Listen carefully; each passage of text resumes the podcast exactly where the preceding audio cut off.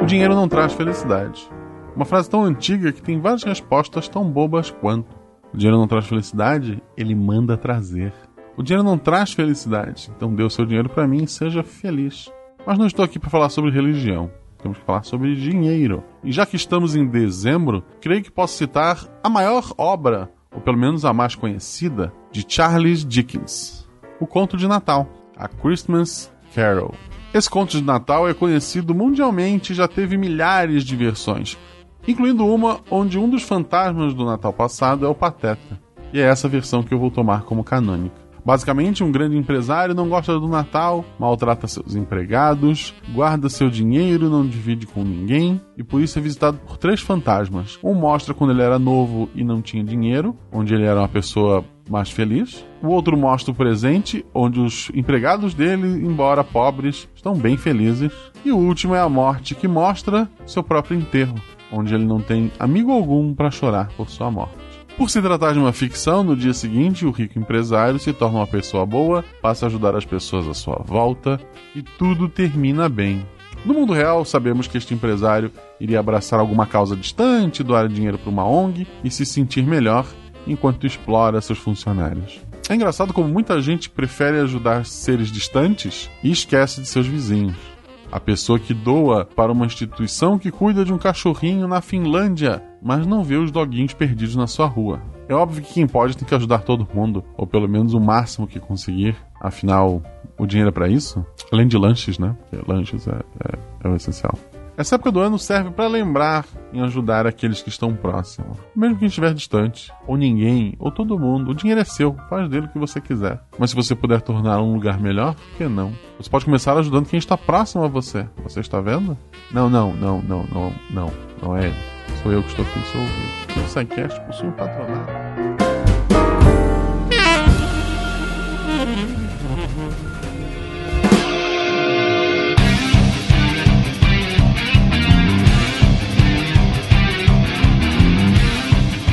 Olá pessoas, aqui Fernando Malto Fincas, diretamente de São Paulo. Historicamente, a máxima sempre foi a mesma: venda na alta, compra na baixa. Oi, gente, aqui é a Isabela do Rio e a gente vai ver como algumas poucas pessoas ficaram muito ricas ao mesmo tempo que deixavam muitas pessoas bem pobres. Mas infelizmente pro Guaxa, esse ainda não é o podcast que a gente aprende a ficar rico nós mesmos. É, você acabou de escrever a história do mundo, né? Mas tudo bem. Aqui é Matheus, professor Barbado, diretamente da Boneca do Iguaçu. E bem-vindos ao maior espetáculo da Terra. Ah, obrigado pela referência. Aqui é o Felipe do Rio de Janeiro também. E é nesse podcast que a gente vai falar sobre pai rico, pai pobre. Os segredos da mente milionária. Salve, salve, rapaz e amiga da ciência, direto da Rua do Muro. Aqui é o William Spengler, o sócio. Um mundo onde tudo fica mais barato o tempo todo parece um paraíso, mas o diabo é traiçoeiro. Se um dia vocês tiverem um lugar assim, saiba, pode ter chegado ao inferno. Ao inferno da Grande Depressão. Olha só, cara, você me ganhou com Rua do Muro. Rua do Muro. De Gaspar Santa Catarina, aqui é Marcelo Guaxinim. E Money, que é Good Nós Não Have. Ah, Ah, boa, boa. boa. Eu tava esperando essa.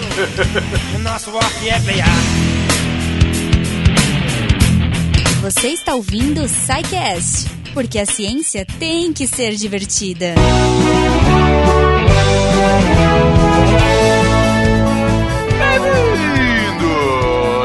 de Regalos Sidecast. Eu sou o Fencas e roubei malandramente o espaço aqui da Goninha para falar rapidamente com vocês daqueles recadinhos de sempre. Na verdade, um recado super especial inicial. Gente, Campus Party Brasil 2019 tá logo ali, tá ali na esquina já, chegando dos dias 12 a 17 de fevereiro de 2019, lá no Expo Center Norte, aqui em São Paulo. Campus Party, gente, é aquele encontro, encontro fantástico dos amantes de tecnologia, dos nerds, da galerinha que tá sempre lá, enfim. São sempre conteúdos de altíssima qualidade, mais de mil horas de conteúdo com uma penca de gente muito boa falando, inclusive esse que vos fala, inclusive aqui a galerinha do Portal Deviante que tá sempre lá registrando presença. A gente vai ter 900, 900 palestrantes ao longo da semana, 40 GB de internet direto no talo para que você possa usar e abusar como você quiser. E lá, gente, lá tem de tudo: palestra, workshop, hackathon, drones, jogos e de tudo um pouco. Pra quem já foi na Campus Party, geralmente repete a dose porque é muito divertido. Quem não conhece, gente, é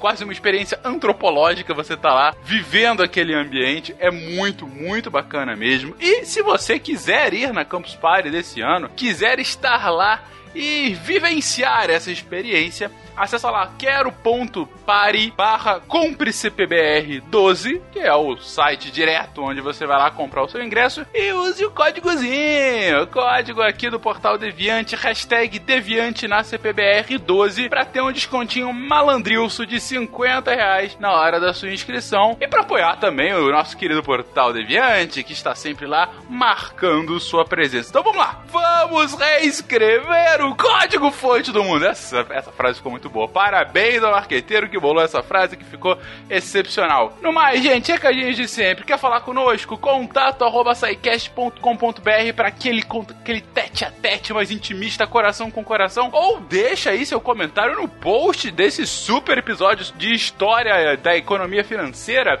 para que os outros possam ver e que a gente possa continuar o episódio depois que ele acabe. E se você quer apoiar esse projeto, se você acha que, olha, vocês do SciCast, vocês do Portal Deviante estão entrando aqui no meu coração e eu quero que entre no coração de outras pessoas, como eu posso fazer para ajudar, querido Fencas? Muito simples, apoie no nosso patronato, tanto no Patreon, quanto no Padrim, quanto no PicPay. Não importa de onde vem a grana, mas qualquer apoio financeiro ajuda demais esse projeto continuar a crescendo e florescendo. Gente, vocês já pararam para pensar a quantidade de coisa que a gente tá fazendo? Isso é só é, só é possível por conta desse apoio espetacular de vocês. Então apoie, apoie para esse patronato. E se você não tem condição de apoiar, mas você quer que o podcast cresça, que você quer que o SciCast, você quer que o Portal Deviante alcance o maior número de pessoas, divulgue. Fale pro seu amiguinho, fale pra sua amiguinha, fale o que nós estamos fazendo aqui, qual é o, a nossa missão de levar a ciência da melhor forma, da forma mais divertida possível para o maior número de pessoas. E eu não tenho dúvida que a gente só tende a crescer mais e mais, gente. Um beijo para vocês, fiquem aí com esse episódio maravilhoso falando de história da economia financeira e até semana que vem.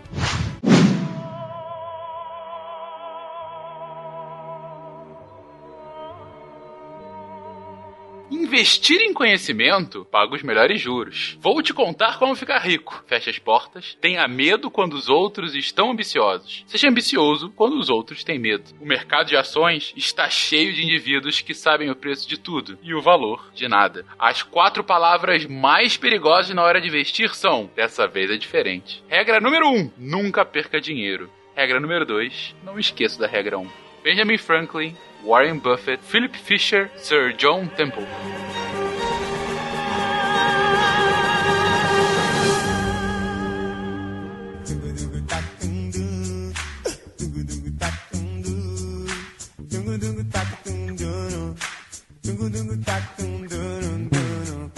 Queridões, hoje é um programa diferente, bem divertido. A proposta aqui era que a gente fizesse um histórico sobre a história econômica, mas não de um ponto de vista da economia política clássica, que a gente até já falou no episódio de economia do SciCast. Não, que a gente falasse sobre a história do mercado de capitais, a, a bolsa de valores, que a gente falasse sobre a história desse mercado especulativo, sobre é, o que a gente entende hoje hoje como. que o, o leigo vai entender mais como bolsas, ações e tudo mais. Mas o ponto aqui é: de onde é que veio isso? Quando que começou-se a especular com dinheiro? Quando que começou-se a colocar num mercado o valor de empresas? E que isso hoje é o que mais se movimenta dinheiro ao longo de um dia inteiro. Gente, de onde é que veio a bolsa de valores e o que, que veio antes da bolsa de valores? É aqui que a gente começa. É, eu acho que uma, uma coisa que a gente precisa também chamar atenção, é, Fencas, é que a gente vai, em vários momentos do cast hoje, a gente vai passar por lugares diferentes, porque essa noção de bolsa que a gente tem hoje é meio que um processo construtivo, né? Ele não nasce e vai se aprimorando num lugar e depois ele vai. Ele é adotado como um modelo, né? Ele eh, vai sendo incremental. Então, em vários momentos do cast, a gente vai pular de lugar, a gente vai pular séculos até a gente chegar na noção de bolsa que a gente tem hoje, né? Beleza, mas então, começando, onde que a gente pode ter um, um princípio do que hoje a gente consegue estabelecer como mercado de capitais? É, os primeiros relatos, né, que a gente consegue reconhecer, assim, de, de, de uma ideia do que seria uma pré-bolsa, remetem à Grécia Antiga. E envolvem transações de navio, né? As pessoas financiavam expedições e que elas podiam ter sucesso ou não. Então as pessoas compravam partes, né, dessas expedições ou parte do resultado do que essas expedições trouxessem de volta. E também tem uma equivalência na Roma Antiga, só que ao invés de expedições, as pessoas financiavam obras que eram grandes demais para serem assumidas por um único investidor né? Que é, é, bem parecido com a noção de empresa, né? As empresas se tornam grandes demais para ter uma pessoa só. E hum, a gente vai começar a ter uma noção de corretagem, né? Que é essa, essa intermediação financeira e uma coisa bem parecida como a gente entende de bolsa, transação comercial na França do século XII, em que as pessoas negociavam entre aspas, né? Trocavam, compravam e vendiam dívidas do que hoje a gente conhece como agronegócio. Então, é, dívidas e direitos direitos sobre plantações e tal. E também isso vai aparecer nas cidades italianas do século XIII, que muitas pessoas consideram como o início dos bancos, né? Banqueiros, que começaram a ser as primeiras pessoas habilitadas a negociar papéis e dívidas do governo, que a gente vai ver que tem um papel super importante aí no futuro. Eu acho muito legal essa parte dos banqueiros, quando eu sempre chego na parte de é, Idade Média com os meus alunos, eu conto a história, a origem dos bancos né, na Idade Média, eu acho muito legal. Eu acho que dá até para acrescentar, Isa, o seguinte, né? Eu acho que junto com essa ideia de pré-bolsa, você tem que levar em conta também a criação do dinheiro, né? Como nós conhecemos, a moeda de troca, né? Porque você, você coloca um valor em cima de um produto, logicamente, geralmente ele é feito ou de ouro ou de prata, e dependendo da região que você tá, é, ou a prata é mais valiosa que o ouro ou vice-versa, né? Então, por exemplo, no caso do Egito Antigo, que tinha muito ouro, a prata vai ter mais valor que o ouro porque tá cheio de ouro lá. E ao, ao contrário da Grécia, onde tem pouco ouro e bastante prata, a, o ouro vai ter mais valor para os gregos do que para os egípcios, entendeu? Então você tem. E é o mesmo caso dos chineses que preferiam jade e prata no lugar de ouro, né, Fenka? Se eu não me engano, os chineses adoravam isso, né? Exatamente. Ao longo do tempo, diferentes civilizações deram valor, usaram algum item como moeda de troca, né? Enfim, e essa moeda, esse papel moeda que a gente conhece é muito, muito mais recente, né? Sim. Sobre a relação do, dos bancos serem medievais, é, prova disso são as filas, né? Boa. As filas dos bancos são torturas da Inquisição, né? Sim, claramente. Você aqui prefere ser queimado ou enfrentar uma fila. Por isso tem tanto pessoal queimado. Mas não é qualquer fila, não é qualquer fila. É uma fila atrás de três motoboys que estão com pastas embaixo do braço. Que aí você sabe Nossa que o negócio vai ser longo. É, é uma fila que quando tá quase na tua vez, parece que parou um caminhão de idoso e começou a descarregar a senha preferencial. O sistema também pode cair, Guacha. Olha só, aí realmente fica tranquilo. É, mas... O sistema cair é idade média total. total.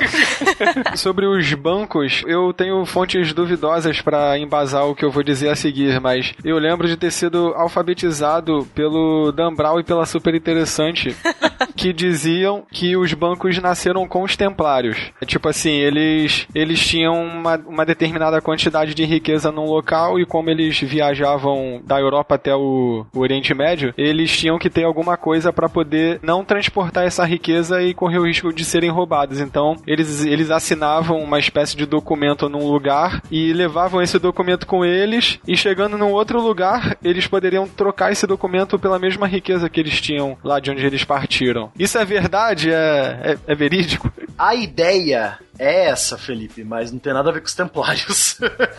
Pô, bem que eu desconfiei, cara. É, como a Isa falou, grandes famílias ricas, principalmente italianas e holandesas, elas veem nesse crescente comercial do século XIII, do século XIV, eles veem uma oportunidade. Justamente isso que você falou, da pessoa não ficar andando com todo o seu ouro pela rua pronta para ser roubada, né, pedindo para ser roubada, essas famílias italianas e holandesas, elas têm a ideia de criar as casas de troca. Então, por exemplo, você é um mercador eh, genovês. Você deposita seu dinheiro numa das casas dessas famílias que tem, tem símbolos e tem heráldicas e documentos assinados por eles, né? Aí eles te dão um papel. Nesse papel tá escrito: você pode retirar sua quantia de ouro em qualquer casa da família tal, né? Usando essa nota. Então, a, a ideia de você transportar uma nota carimbada é, daquela família e você, tipo, por exemplo, essa família tem um banco lá na Holanda e você viaja da Itália até a Holanda. Ah, precisa do meu dinheiro, você retira na casa dessa família, entendeu? Então não, não tem a ver com os templários, mas, né? É, o que eu ia falar também é que esse primeiro movimento, desde o do primeiro momento de cunhar moedas, né? Os reis, o, as famílias, né? As cidades e estados, porque a gente, aqui a gente não tá falando ainda nem de estado e país da forma como a gente conhece hoje, né? A Itália eram grandes cidades e estados que eram dominadas por grandes famílias.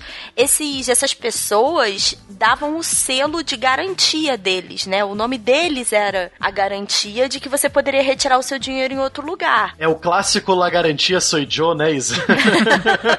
La Garantia Soy Joe. Antigamente era, né? E aí, por que, que isso é importante? Porque isso é, é muito relevante quando você pensa, por exemplo, no reconhecimento de um título, né? Quem é que reconhece o título, né? Uma construção muito antiga de que todos nós acreditamos no valor do dinheiro, que na verdade o que a gente carrega não vale nada, né? A gente acredita que ele vale, porque existe essa construção toda e existe uma pessoa que garante isso, mas na verdade ele não tá lá. Então tu tá dizendo que La Casa de Papel é verdade. Não coloque palavras na minha boca, entendeu? Eu sou a única, única pessoa defendendo o lado economista desse cast aqui. não, não faça isso. Daqui a pouco eu tô cantando Bela tchau, Bela tchau, Bela tchau, tchau, Poxa. tchau. Também o que vocês falaram, né, em que alguns lugares ouro e prata tinham valores diferentes, a ideia de um comércio internacional e das grandes navegações já começa a trazer essa noção de comércio muito forte, porque aí o preço desses, desses metais começa a se equilibrar no mundo inteiro. Porque aí, se num lugar você tem muito ouro, ele vale menos, as pessoas vão lá, vão pegar esse ouro e vão vender num lugar mais caro. Até o momento que isso torna, cria uma taxa de equilíbrio mundial para determinadas commodities, né? Que eram moedas e metais preciosos. Isso que a Isa me falou me lembrou muito. A gente não precisa nem ir muito longe, muito além da, da, da era medieval, porque isso me lembra muito a quantidade de ouro que a Espanha extraiu das Américas e a tamanha inflação que a Europa enfrentou por causa desse ouro todo indo pra Europa. Eu, eu acho é incrível Sim. essa parte da história. Nós temos uma dupla aqui que vai representar, para mim, o verdadeiro berço da futura bolsa de valores. Vocês comentaram Holanda e comércio. De certa forma, há mil anos atrás, a Holanda era um grande pântano. Mais de um quinto do seu território estava abaixo d'água. É, ela é limitada ali pelo Mar do Norte, desembocam dois grandes rios. Então, desde muito cedo, os holandeses aprenderam a se unir. E olha só, a união faz a bolsa depois, né? Mas eles aprenderam a se unir para lutar. Lutar não, para domar a natureza. Então você vai construir represas, é, milhares de canais para tentar fazer com que aquela água fosse drenada e você tivesse uma terra cultivável. Você vai construir moinhos para bombear essas águas. Os nomes das maiores cidades da Holanda fazem referência direta a esse passado. Por exemplo, é, Dam significa represa. Então, Amsterdã é a represa do rio Amstel. Rotterdam é do rio Rot. Né? Nós temos sobrenomes que são famosos, que também são uh, molhados. Van Damme significa da represa. é, Van Dyck. Van Dyck é do Dick. Então, esses séculos de trabalho em equipe, eles acabaram por deixar o, o, o métier mais humanista. Então, até existia, existe ainda um ditado holandês que dizia mais ou menos o seguinte: é, Deus criou o mundo e os holandeses criaram a Holanda. Então, enquanto você tem uma Idade Média na Europa Central e Ocidental povoada por feudos e propriedades divididas e tudo mais, na Holanda a pegada já era completamente diferente. Né? Em vez de você trabalhar em troca de comida e segurança, lá você trabalha em troca de salário. Não que não houvesse nobres e tudo mais, mas aqui o grande efeito colateral é um comércio vivo. Enquanto no restante da Europa a, a circulação monetária caía ou estava abaixo, na Europa bombava. Era o centro econômico. Né? Então você tem engenhosidade, você tem trabalho coletivo e você tem uma economia voltada para o comércio. Quase uma ilha do capitalismo nessa época. Então, enquanto o Renascimento chega, a Holanda já está abraçadas na frente. A gente já tinha, por exemplo, uma pesca praticamente industrial. Você tinha barcos, grandes barcos preparados para fazer a pesca, a limpeza e a conservação dos peixes nos barris a bordo. Você vai ter, por exemplo, prim o primeiro tipo de gado confinado sendo criado. As terras que foram drenadas não eram utilizadas para plantar simplesmente grãos. Eles plantavam aquilo que davam dinheiro e compravam aquilo que eles precisavam. Então, o que, que você vai plantar? Cânhamo, por exemplo, vai ser utilizado para as velas do nav dos navios. Você vai plantar lúpulo para as fábricas de cerveja. Você vai plantar linho para o vestido das mulheres. Depois vão chegar as, o tabaco e mais tarde chegam as tulipas. Olha só. Então, aquilo que era um pântano pegajoso vai se tornar na primeira República Europeia depois de Roma, lá ainda antes de 27 antes de Cristo, quando nós temos a formação da ditadura. Então você tem uma república pujante, comercialmente falando, nessa época. Então, é, Amsterdã, em, mais ou menos no final do século XVI, vai controlar um volume de comércio muito maior que o da Inglaterra e o da França juntas, tendo um PIB muito menor. É interessante nós vermos isso também, que a Holanda ela vai ter uma guerra de independência é, contra a Espanha, né? Contra própria, ela vai invadir o Brasil para impedir que o doce, doce dinheiro da cana-de-açúcar brasileira não vá para os, para os espanhóis, né? E outra coisa muito importante que o Will acabou de falar, a disputa econômica entre Holanda e Inglaterra vai ser gigantesca no Mar do Norte. Vale ressaltar também que, apesar de ser essa, esse sucesso comercial, o comércio mais lucrativo do mundo nessa época era o comércio das especiarias. Então, na mão especialmente dos portugueses e depois da Espanha, lá com a União Ibérica, né, quando Portugal e, e Espanha se unem em 1580. E assim, só os ibéricos conseguiam comprar diretamente da fonte. E aí tem, quem sabe, num cast futuro a gente vai destacar ali as peripécias de Vasco da Gama e tudo mais, como é que ele vai, entre aspas, convencer e, claro, era muito mais vantajoso você comprar direto da fonte do que comprar dos venezianos, por exemplo. Mas um dos principais itens de exportação que a Holanda utilizava eram os seus marinheiros. Então, nas frotas portuguesas e nas frotas espanholas, nós teremos vários marinheiros holandeses que vão fazer esse bate e volta Ásia e Europa e vão conhecer ou vão estar conhecendo o caminho e todo aquele know-how que os ibéricos possuíam. Tanto é que vai ter um cara que vai se destacar chamado Jan Jürgen van Lichtenhofen. Belo nome. Uh, Jan Jürgen van Lichtenhofen. Não, belo nome. Tô elogiando É, aqui. É um maravilhoso nome- sua pronúncia em holandês. Ele passa nove anos embarcado, fazendo essa ponte marítima Portugal e Índia, né? Navios e tudo mais. Quando ele volta, ele lança um livro bombástico, contando tudo o que os portugueses tinham aprendido em quase, nessa época, um século já, de, de comércio com o Oriente. Então ele vai falar das rotas, ele vai falar de- da direção dos ventos, vai falar dos melhores lugares para se comprar as especiarias, a tabela de preços, é, o quanto você precisa levar de ouro e prata para comprar pimenta, para comprar cravo, canela. Só faltou colocar um cupomzinho de desconto e um GPS. Show me the money. just got louder.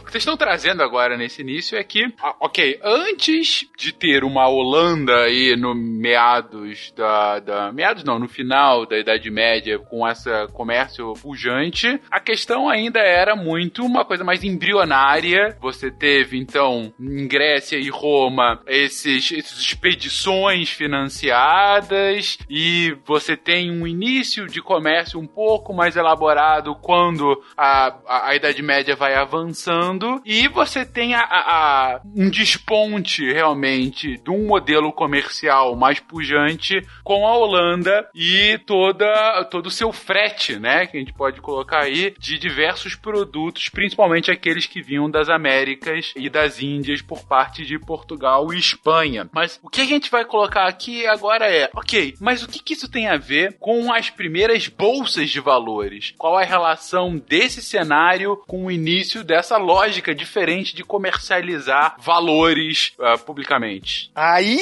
está. O livro do Jürgen vai despertar a cobiça e o olho com o cifrãozinho vai aparecer em muitos lugares. Não só na Holanda, mas também na Inglaterra. Então, na Holanda, nós vamos ter a formação de seis companhias das Índias, lá no ano 1600. Basicamente, era o começo da corrida para o tempero, para as especiarias. O maior problema era conseguir o combustível para isso, ou seja, o dinheiro para financiar essas expedições.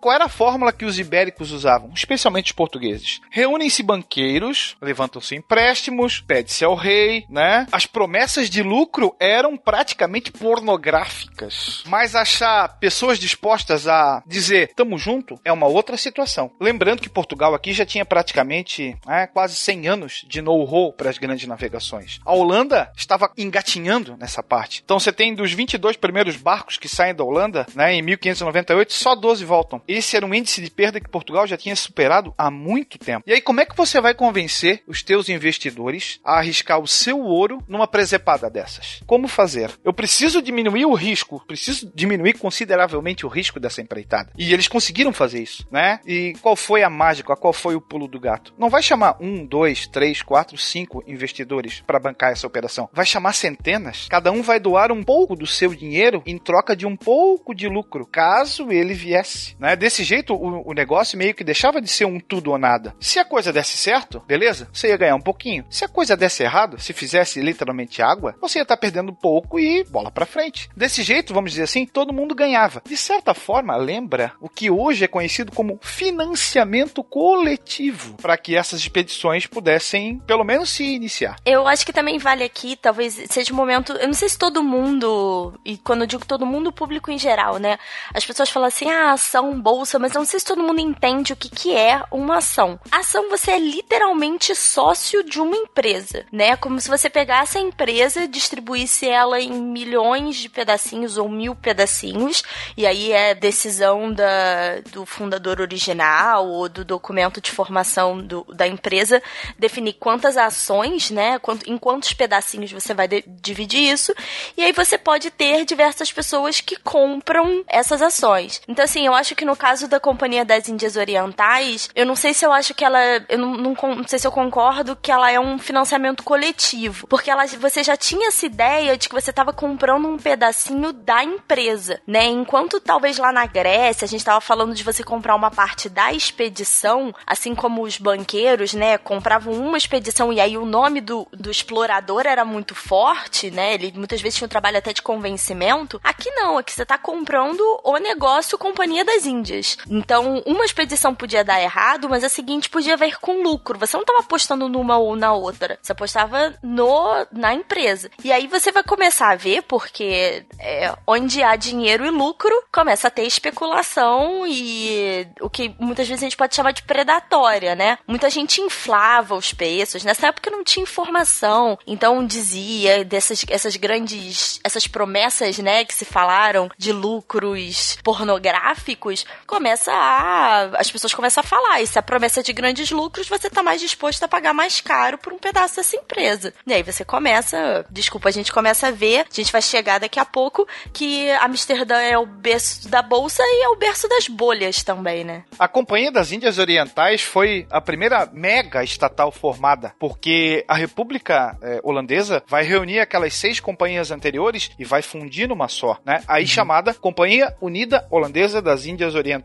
E aí você convida a população para virar sócia. Vai ter milhares de partes, né? É como vender e aí vender os pedaços no mercado, mas que mercado era esse? Né? Você vai ter ali um ponto de comércio em Amsterdã dessas partes e aí deram o nome de bolsa, né? Burs. no francês. E aí você vai ter é, algumas lendas que dizem o porquê desse nome e tudo mais, né? Muitos falam no Hotel de Bourse, que era o hotel das bolsas, onde todos se reuniam. É, outros dizem que todo mundo usava uma bolsa para carregar moedas, e aí aquele nome meio que pegou a bolsa. Tipo o nosso sacolão aqui, quando você normalmente vincula hortifruti granjeiros, alguma coisa assim, vou fazer o sacolão. Lá seria o que? O bolsão, mais ou menos assim. E você sabe se tinha hobbits nesse bolsão ou não? E cada pedacinho, cada pedacinho dessa da, da companhia das, Índias, das Índias Orientais era chamado de parte de uma ação. Ação no sentido da empreitada mesmo, né? Já que o dinheiro era, como a, a Isabela comentou, para financiar empreitadas, ações, ações ali, as expedições propriamente ditas. Quem fazia esses investimentos, as pessoas que investiam, eram os nobres, certo? Eram os caras que tinham a verba para dar para essas pessoas que iam nessas expedições explorarem outros lugares e, comer, e comercializar com as Índias. No caso, são mais os burgueses. Eram burgueses, os nobres, né? tá certo. isso, tá é. certo, sim. Você vai ter 80 indivíduos que vão colocar 10 mil guildas na época, o que dá aproximadamente 350 mil reais hoje. Mas boa parte era formada por, vamos dizer assim, pequenos investidores. 445 ofereceram mil guildas, que dava mais ou menos 35 mil reais. Então não são só nobres, especialmente burgueses, como o Barbado comentou. Né? Capital de giro. Interessante, ah, bom, do que foi falado agora é, ok, a lógica de diminuição de risco, né? Gente, mais uma vez, tentem se colocar numa cabeça de 400 anos atrás. Uma expedição não era colocar um cargueiro cheio de, sei lá, um cargueiro hoje, um transatlântico, que vai colocar o seu produto em containers ah, bem acondicionados e ah, fazer uma rota extremamente segura entre dois pontos, né? Não, a gente tá falando aqui de barcos, barcos de 400 anos atrás, fazendo uma rota em que eles podiam ser assaltados por outras embarcações no meio do caminho e podendo ter qual, quase nenhum poder de reação. E que por isso, é, necessariamente, essa- esses barcos teriam que ir armados com canhões, o que tornava o preço dele, para a construção dele, ainda mais caro. Ainda mais caro. Além disso, um comércio entre duas partes que se falavam literalmente só quando ele chegava no porto. Você não mandava um e-mail pro seu intermediador eh, para que ele tivesse o produto. Não, você tem, você vai falar quando você chegar lá com o cara. E com doenças no meio do caminho, pestes e coisas do gênero. Então a gente tá falando aqui de um empreendimento extremamente arriscado, né? A chance de, de, de dar ruim é gigante. Então, é claro que você tem um risco inerente às ações, e quando você tá minimizando esse risco, você tá tornando mais atrativo o negócio para mais gente. Exatamente. Para que se tenha noção, né? Se você comprasse especiarias dos venezianos, você pagava 16 um carregamento. Se você comprasse direto na fonte, você pagava 2. Olha a diferença e olha a margem gigantesca de lucro. Exatamente, porque você tá. é, e essa margem de lucro tá atrelada ao risco de que esse produto que custa 2 lá chegue ao lugar onde tá custando 16, né? Tem todo esse caminho, todos os custos envolvidos e, é claro, uma margem de lucro para que o empreendimento seja minimamente rentável. Gente, e aí, definição básica: lucro é aquela diferença entre o que você coloca no negócio e o que você tira do negócio, né? E quando você fala o que você coloca no negócio, é não só o dinheiro que você coloca, mas também o risco envolvido do negócio dar certo ou não. É, não é só o, o preço do meu barco, o armamento do meu barco, mas a- o risco de eu ser morto no meio do caminho, ou morrer por doença, ou afundar no meio, no caso, ou do Atlântico ou do Índico. Quando vocês estavam falando dos portugueses e tal, eu ia falar pra gente colocar em perspectiva que a gente tá falando sobre um trecho muito específico, que é o trecho Europa, mais ou menos ali o sudeste asiático, que era onde esse, esse comércio se dava, mas assim, quando a gente fala a nível mundial, nessa época a China tava muito mais à frente dos países europeus. Ah, não, sim, no Oriente sim. E era assim, é uma, é uma coisa descomunal, tanto o tipo de comércio que eles já faziam nessa época, quanto a preparação que eles tinham para essas viagens longuíssimas, para trocar com territórios mega distantes. Parece que eles tinham um equivalente da caravela, que não, não era esse nome, eu não, não lembro agora o nome, mas parece que eram barcos assim que eram quase 10 vezes maiores que a caravela, alguma coisa assim. Agora eu entendi por que, que o Fencas gosta de chamar o Felipe pra gravar, cara. O Felipe fala bem da China. Agora faz todo sentido. Tudo aqui é conluio? É, daqui a pouco a gente tá falando de sistema tributário chinês daqui a pouco. Pois é, eu sou, eu sou um, um, um chinófilo também. É, então, cara, é isso. É, eu sempre fico impressionado. É sempre que eu leio alguma coisa sobre a Europa, eu vejo assim, cara, os chineses já dominavam, já dominavam isso aí há quase um século antes, porra. É, é, é, sim e não. É pelo seguinte, é, sim, de fato, os chineses já dominavam os mares muito antes do que os europeus. É, parece que em 1421 eles chegaram, e aí eu não sei o quanto isso é consensual na história, mas existem pesquisadores que defendem que eles chegaram aqui na Nas América, do Américas. Sul, é, em 19 em 1421. Comprovadamente chegam na África, inclusive levam é, oferendas para grande corte, para a corte do grande imperador. Então você tem registros de animais que são típicos africanos, é, registros desses animais na China, vamos dizer assim, da época ali dos anos do século é, 15, mais ou menos. Você tem girafas que foram, que Sim. entraram no zoológico do imperador e a única forma delas terem chegado lá realmente eram a partir das grandes viagens lideradas pelo herói Changhe, que tinha os seus navios do tesouro, que era o barco que você não lembrou do nome. Eu tô, eu tô observando aqui qual é a pronúncia correta. Eu sempre falei no. no... É girafa. Não, Essa eu sei.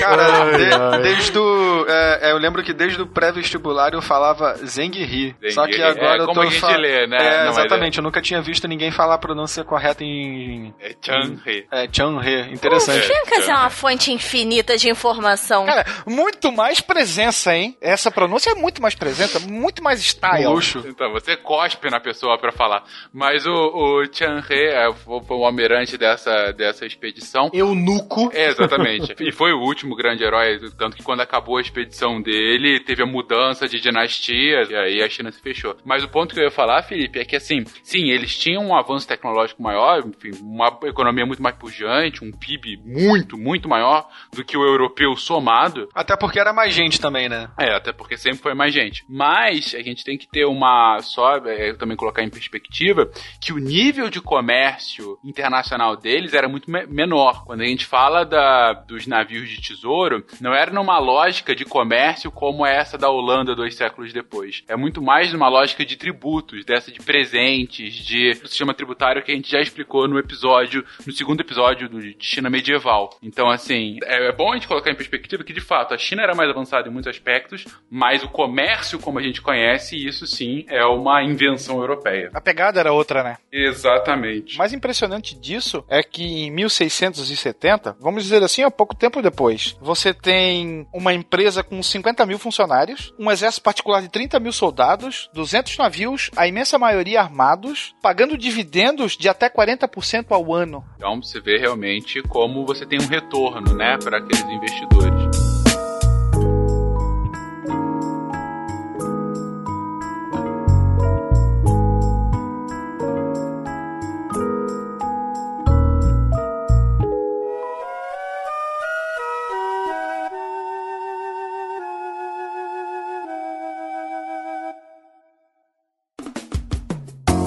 Mais um ponto que a Isabela trouxe ali atrás que eu queria explorar agora. A Isabela comentou o risco de acontecer uma bolha, uma grande especulação. Gente, como é isso? Ah, vale antes, antes que eu esqueça. Existia um agendamento do pagamento de dividendos da Companhia das Índias Orientais. Então, o primeiro pagamento estava para 1603, o outro para 1605, 1607 e 1608. Só não dava para saber quais seriam esses lucros, né? Sei lá, lá em 1599, você deu uma, fez uma fezinha ali, pagou, você era solteiro, daqui a pouco você casou, tem gêmeos, precisa alimentar a família, e aí, tem um título lá que diz que você investiu tanto, mas aquilo não te serve para nada. Olha só, era uma, uma projeção futura, né? E você vai lá e negocia esse título e passa para mão do outro. Aqui começa a ideia da bolsa, do negociar uma parte para outra pessoa que talvez não tenha tido contato algum com aquela primeira, aquela primeira empreitada ali com a construção dos navios e tudo mais. As bolhas começam a partir daí também. É, dois, dois pontos aí. Primeiro, não sei se todo mundo sabe o que que é dividendo. Dividendo é um adiantamento do lucro, né? Eu nunca ouvi falar. Eu já ouvi falar nas contas de, de divisão. É, não. Ah, não. Ai, meu Deus do céu. Bem, se você quiser pensar desse jeito, funciona. Por exemplo, imagina uma empreitada da Companhia das Índias Orientais que deu muito lucro. E aí você tem duas opções. Você pode pegar esse lucro e reinvestir, fazer um navio novo ou investir numa nova expedição. Ou você pode distribuir esse lucro para os acionistas, né? Que aqui a gente já pode começar a chamar eles de acionistas. Essa distribuição de lucros é o que hoje a gente chama de dividendos. Então, assim, se você pensar no presente, tem empresas que distribuem mais, menos, que gostam de reinvestir mais, menos. Essa é a ideia. E aí, essa coisa da especulação, acho que, Fencas, você falou de que a gente tem que pensar na cabeça de alguém que tá vivendo nos anos 1600, né? Um outro ponto que eu acho que, que tem que chamar muita atenção é a falta de informação. A gente não tem a velocidade de informação que a gente tá falando hoje. Então, o disse que me disse começa a ter um poder muito grande nessa troca de, de títulos, né? O que a gente chama de título de ação da parte dessa empresa. Então começa a ser muito especulativo. Uma das histórias que eu encontrei que eu achei mais divertidas é começar a vender ações de um aparelho, de uma empresa que criava aparelhos que transformava galinhas em ovelhas. Essa era a promessa da empresa. E aí as pessoas achavam maravilhoso, né? Ovelhas naquela época, a gente tá falando aí de algodão, né? Esse momento.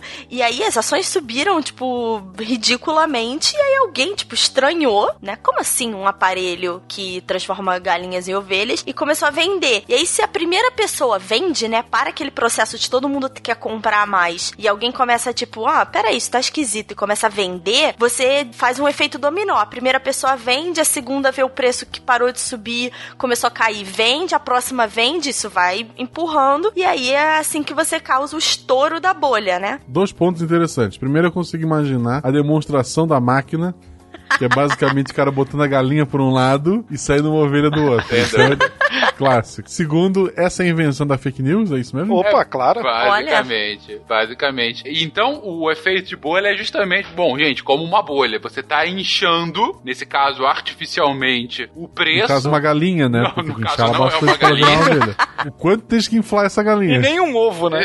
Tem ovo, você tá inchando essa, é, esse preço, inchando, inchando, inchando, até um ponto em que a bolha não consegue se sustentar. Alguma coisa explode, né? Alguma coisa estoura. E o estouro geralmente é bastante doloroso para aqueles que estavam se alimentando daquela bolha, né? A galinha e a ovelha. A galinha e a ovelha, no caso. Estão desempregadas. E a máquina, não esqueça da máquina. Da cara. máquina, que é basicamente uma caixa com duas entradas e uma Exatamente. controle de porta. É um jogo de mico também, né? As bolhas terminam em quem fica com mico. Você vê, o primeiro que vendeu foi o cara que lucrou, né? Sim. É o malandrilson. O segundo é o que lucrou menos. O último é o otário. Na verdade, o cara que vendeu primeiro seguiu a- as regras das frases que abriram esse episódio. Compre barato, venda caro. Perceba Exatamente. quando tá caro, perceba quando as pessoas estão acreditando em coisas muito esquisitas, né? E comece a questionar essa posição e age ao contrário da- do efeito manada. Essa, é assim que você faz dinheiro na bolsa, agindo o contrário das pessoas. Exatamente. Ah, O cara que construiu a máquina, ele ficou rico? A máquina, estou fazendo aspas. Aí depende se ele foi o primeiro a vender ou se ele foi o último, né? Basicamente isso. Cara, se ficou registrado, alguém comprou, não adianta. É, não, ficou, ficou. É verdade. Mas com, com relação à bolha, que você explicou agora, Isabela, é, eu sei que historicamente a gente tem uma bolha muito famosa, até pelo inusitado que ela é, né? Que, são- que é a bolha das tulipas. O que, que foi isso? Então, existem várias versões. É, na verdade, eu encontrei duas versões e vou deixar um link para um artigo que questiona um pouquinho é, do começo e de como a bolha estourou, mas eu vou contar a versão mais conhecida, Mais florida. mais florida, mais historicamente aceita. Era uma máquina que tu botava uma galinha e tirava uma tulipa. Isso, tipo isso. O Guaxa gostou muito dessa máquina. Não, é excelente, eu tô construindo já. E ela funcionava na base dos moinhos de vento.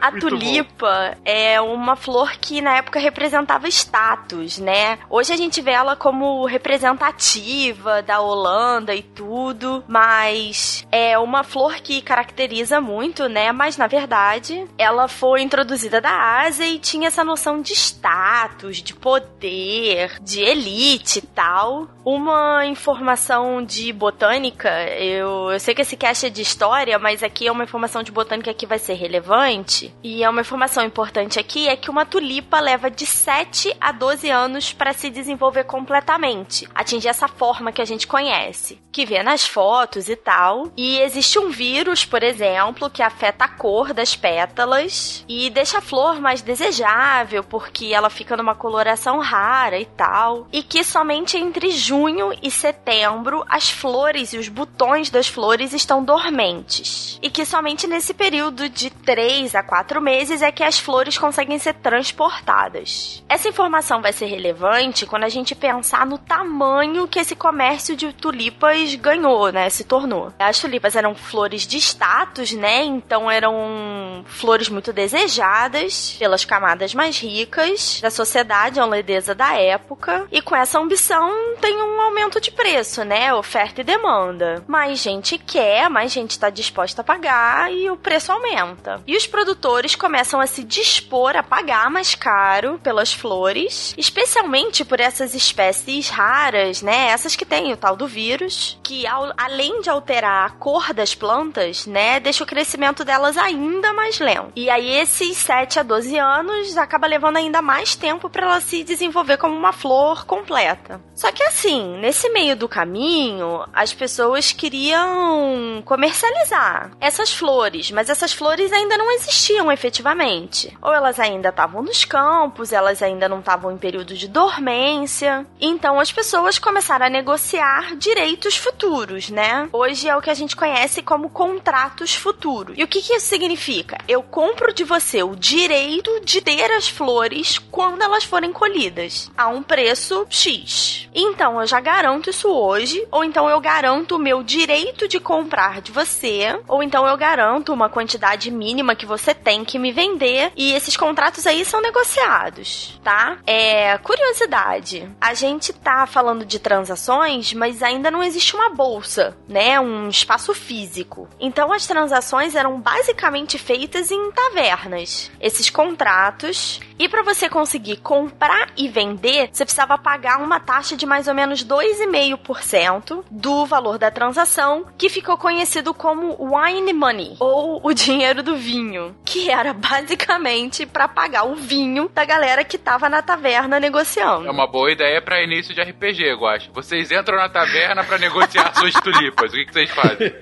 Isso era tipo de Dinos Trapalhões que chegava e jogava o dinheiro no chão e falava: é, é, é quem é que casa no chão, não sei o que. É, é, tipo isso, assim? Os caras ficavam fazendo montinhos de dinheiro, é, ou era mais de boca e depois acertava? Eu não entendi essa parte que tu falou. Então, a ideia é como se você tivesse um contrato. Então, por exemplo, você tem um campo de tulipas e eu quero garantir que eu vou ter essas tulipas. Então, você assina comigo um contrato dizendo que daqui a um ano, quando você colher as tulipas, você tem a obrigação de me vender, sei lá, 50 mudas de tulipas a 50 galinhas. É a popoloca. E aí você me dá cinco. e aí a gente concorda hoje qual vai ser o preço dessa transação no futuro, tá? E aí, conforme esse contrato vai mudando de mão, eu comprei de você, porque assim, quando eu fechei esse contrato com você, eu te dou um dinheiro agora. Eu preciso garantir que você realmente vai me vender isso no futuro, então eu preciso te dar um dinheiro agora. E se eu quiser revender esse contrato, eu quero revender com lucro. Então, essa transação é, muda o contrato, é, muda o direito de mãos e você também transaciona dinheiro. E aí você paga 2% do que seria o intermediário, né? E essa taxa de intermediação é conhecida como wine money. Interessante. E aí o que foi divertido foi, se você pensar, toda vez que você vende o contrato, você quer mais dinheiro. Por exemplo, quando eu comprei o contrato de você, eu comprei a 10. Quando eu quiser vender, eu não quero vender ele mais barato. Eu quero lucrar com isso. Eu não quero perder dinheiro. Então, é daí que vem a bolha. Cada vez que o contrato troca de mão, ele fica mais caro. E aí as tulipas ficam mais caras se você voltar no produto original. E aí, em um determinado momento, lá para os anos de 36 e 37, 1636 e 1637, as pessoas começam a perceber que isso tá tudo muito caro, né? Que elas estão negociando direitos e não estão negociando tulipas, porque lembra, as tulipas levam muitos anos para crescer e você não consegue pegar os botões de tulipa porque eles não estão dormentes, né? Não estão em período de dormência.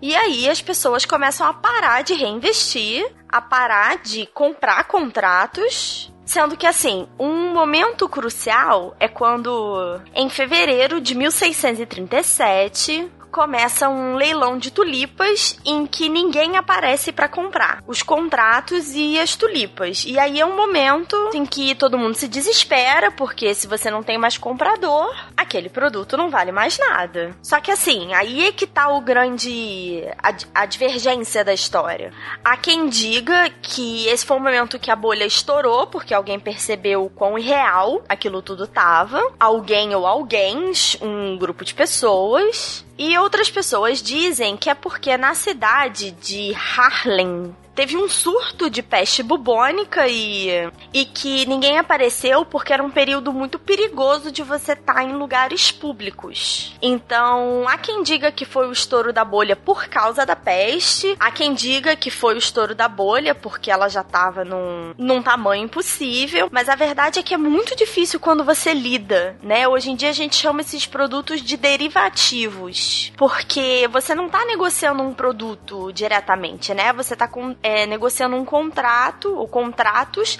que derivam do produto, dos produtos originais, né? E aí as pessoas meio que surtam quando elas percebem que elas não estão comprando e vendendo coisas de verdade, que elas estão comprando e vendendo possíveis direitos futuros de quem sabe poder comprar o produto no futuro. Então é tipo, eu tô comprando galinha e esperando ovelha. Quase isso. Mas Guaxinim, você nunca aprendeu que não, não se pode esperar o ovo dentro da galinha, cara? Olha só. That's not show you! Show me the money! Show me the money! Yeah! Louder!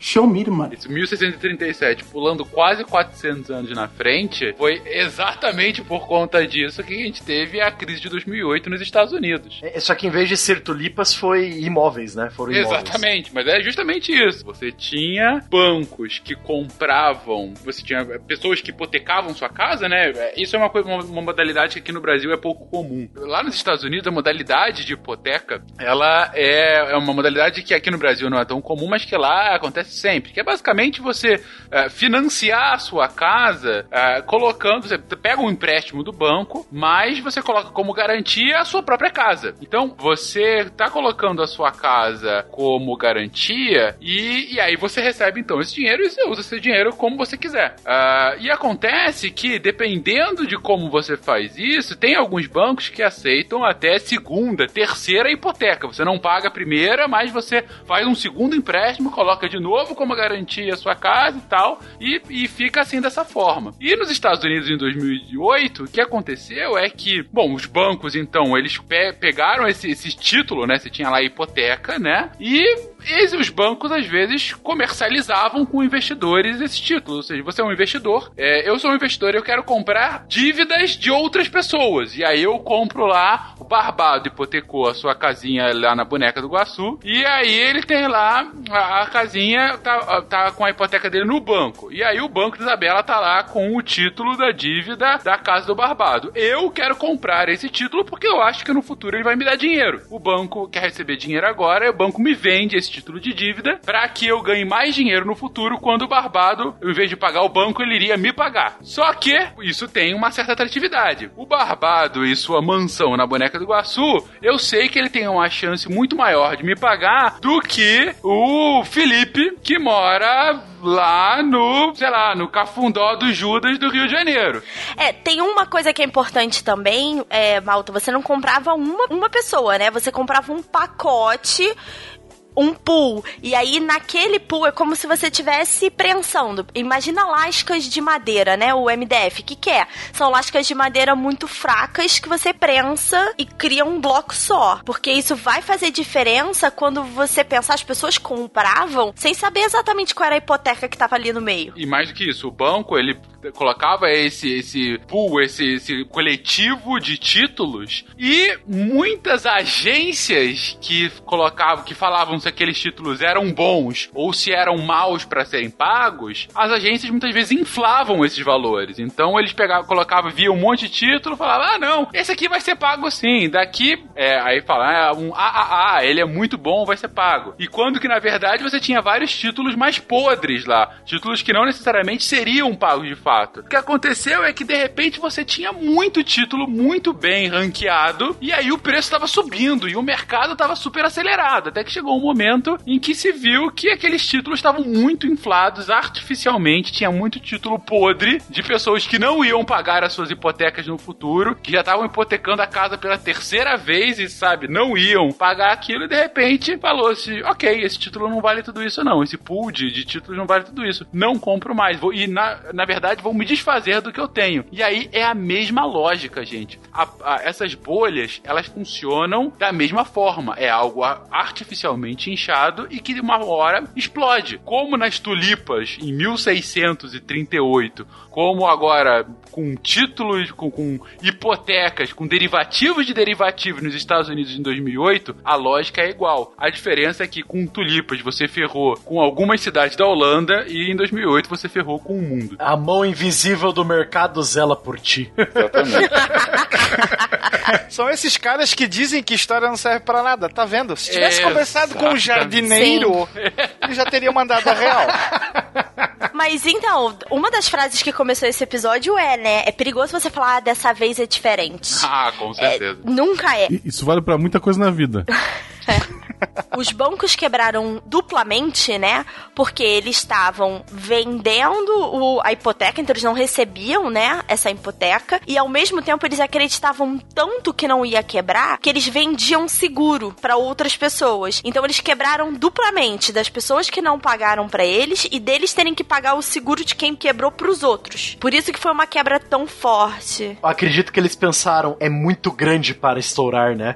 Sim. Não é sempre essa mesma ideia? Não, essa é a expressão. sempre essa. É, essa é uma expressão famosa pra bancos, né? É too Sim. big to fail, né? Uhum. E pra quem viu, essa é a história do filme A Grande Aposta, né? Conta a história das pessoas que enxergaram que era uma bolha antes dela estourar. Exatamente. E compraram justamente é, esses seguros, né? Exatamente. E- encheram dos seguros pra ficar rico. Antes deles ficarem ricos, eles perderam muito dinheiro, porque eles erraram o topo da bolha. Algumas pessoas erraram o topo da bolha por dois ou três anos. Então, enquanto eles estavam pagando pelo seguro, eles estavam perdendo dinheiro. Em compensação, quando, quando estourou, eles ficaram absolutamente ricos. Eu gostaria de começar já as- a bolha do Mar do Sul, que é é uma das mais bizarras que eu já vi na minha vida.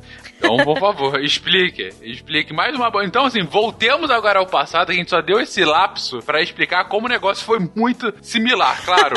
proporcionalmente muito diferente, mas a lógica, gente, vocês vão ver que é a mesma. Tanto é a mesma que agora a gente vai falar de mais uma bolha, uma bolha muito famosa, que foi a bolha do Mar do Sul. Vai lá, Barbado. Cara, quando eu vi, eu, eu assisti uns cinco vídeos do canal Extra History. Estão legendados, por sinal, o link tá aí no para vocês assistirem, né, ouvinte? É muito interessante e é muito louco, cara. É uma das, é uma das bolhas econômicas mais loucas que eu já vi na minha vida, sabe? O ano é 1711, tá? E a Inglaterra está em guerra praticamente com todo mundo, certo? Geralmente, né, o rival principal é a França, mas vira e mexe a Espanha tá enchendo o saco da Inglaterra, a Inglaterra enchendo o saco da Espanha, e estão tudo em guerra. Em 1711, a Inglaterra estava contando as migalhas do que sobrou da sua última guerra contra a Espanha, a Guerra de Sucessão Espanhola. E um dos Exchequer, Robert Harley, Lord do Tesouro. o Lorde do Tesouro, o Lorde do Exchequer. Lembra do Exchequer, Fencas, que a gente falou no, no, no cast de Inglaterra? o Lorde do Exchequer, ele ganha um papelzinho quando ele assume a, a- a- assume o cargo, né? Aí de um lado tem ali, o que que a Inglaterra tem no banco? Ah, 5 mil libras, ótimo. Aí do lado as despesas, né? O, o débito, né? O, o que, o, que a Inglaterra gastou durante a guerra. Não ele, o próprio papel dizia pra ele, não se sabe muito bem o valor, mas está entre 9 milhões de libras esterlinas de débitos, né, do governo, que o governo está, está devendo. Aí o Exchequer cai pra trás, né, falando, meu Deus do céu, como é que eu faço isso aqui? Tava com uma mania na Inglaterra, por- ju- justamente por causa da Companhia das Índias Orientais da Inglaterra, né, nós falamos da Companhia das Índias Orientais da, ou da Holanda, mas a Inglaterra tinha a sua própria, né. Foi criado uma companhia para lidar com essa despesa do governo inglês, que foi a Companhia do Mar do Sul, né? Qual que era a ideia dessa Companhia do Mar do Sul? A ideia era que depois da guerra, das várias guerras contra a Espanha, a, essa companhia teria acesso, teria acesso aos mares do Sul, né? Ao, ao- ao comércio do Mar do Sul, assim como a Companhia das Índias Orientais inglesas, e seria uma coisa estratosférica. Você não sabe o hype que o, que o dono da companhia fez pro governo e pra todo mundo. É a história da, da máquina que fabricava ovelhas com galinha de novo, cara. Foi uma coisa estratosférica, assim, que eles prometeram. Aí negócio vai, negócio vem, tá, beleza. Como é que funciona essa companhia, então? Ela compraria as dívidas do governo e venderia e, e daria a opção para quem tem essa dívida, né? pa- Para quem o, o governo está devendo, ele daria a opção de troque essa dívida por uma ação da minha empresa de igual valor, entendeu? E o governo pagaria menos juros para essa empresa. Então era meio que um, um esqueminha pro governo pagar menos juros, certo? Só que os caras que estavam no comando da companhia, eles, eles só viam cifrões, assim, sabe? Eles estavam vendo a chance de ouro deles. Eles começaram, as ações começaram a crescer é, artificialmente. Eles fizeram as ações crescerem artificialmente. A a- essa companhia do Mar do Sul não tinha nem lançado um navio para navegar o Mar do Sul, né? Eles não, não tinham feito nenhuma transação e o as ações já estavam o dobro do que era para ser, né? Então como é que eles estavam fazendo? As ações já estavam cobrindo as dívidas do governo, o que sobrava eles revendiam e faziam lucro, né? E com esse lucro eles inflavam ainda mais o preço da, da companhia do Mar do Sul. Cara, pra você ter uma ideia, o negócio foi tão grandioso que o próprio Sir Isaac Newton e o próprio rei da Inglaterra, George I, se envolveram com a, com a companhia, cara. Pra você ter uma ideia. Foi tipo o primeiro esquema de pirâmide do mundo, né? É, e, é da- e é aqui que eu vi a frase. O próprio rei tá aqui com a gente. O próprio rei está aí. O próprio rei é o presidente da Companhia do Mar do Sul. Não tem como isso. É muito grande para dar errado. Só que lógico, aí o pessoal começou a ver, não, mas peraí, tá, tá crescendo muito essas ações, os caras nem conseguiram um acordo direito com a Espanha. A Espanha tinha feito um acordo com eles, cara, um acordo muito louco. O acordo era assim: a Companhia do Mar do Sul poderia mandar um navio por ano para os cinco principais portos da Espanha na América Central e na América do Sul, né? Um navio por ano, tá? Para conseguir o lucro estratosférico que eles estavam prometendo para os seus acionistas, eles tinham que mandar o dobro de navios que a Companhia das Índias Orientais estava mandando para a Índia. Sabe quantos navios a Companhia da Índia mandava para a Índia? Mandava 100 navios por mês para manter o lucro dos seus acionistas. e eles tinham que dar lucro com um navio por ano para só cinco portos da América do Sul.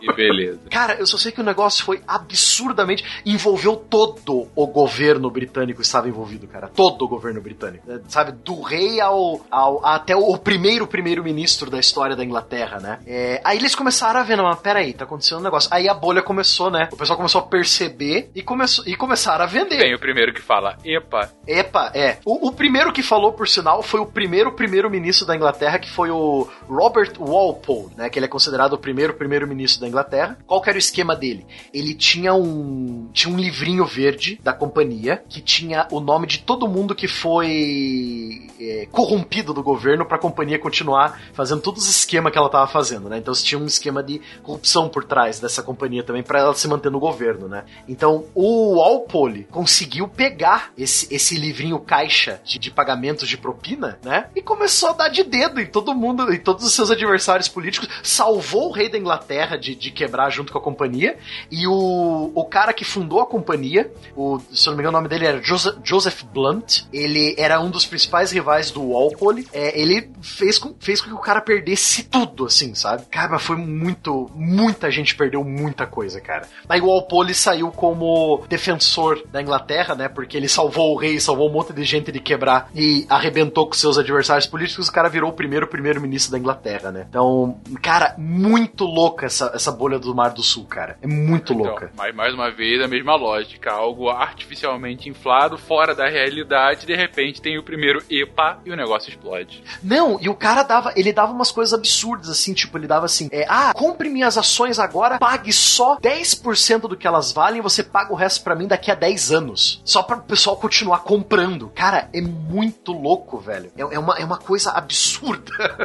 Então, a história do Newton nessa bolha é muito engraçada, porque ele já era muito conhecido pela lei da gravidade, ele tinha sido chefe da Casa da Moeda inglesa, então ele, né, tinha conhecimentos de, de economia, assim, nesse sentido, e ele comprou as ações da Companhia do Mar do Sul, vendeu elas com um dobro de lucro, então ele fez um baita lucro, só que as ações não paravam de subir. E aí ele não quis ficar de fora, ele comprou de novo num determinado momento futuro, e aí a bolha estourou com ele dentro, né? E ele perdeu uma grana. E aí dizem que uma frase que ele falou foi: Eu posso calcular o movimento das estrelas, mas não a loucura dos homens, né? No sentido que é, a bolha é, num grande sentido, uma loucura.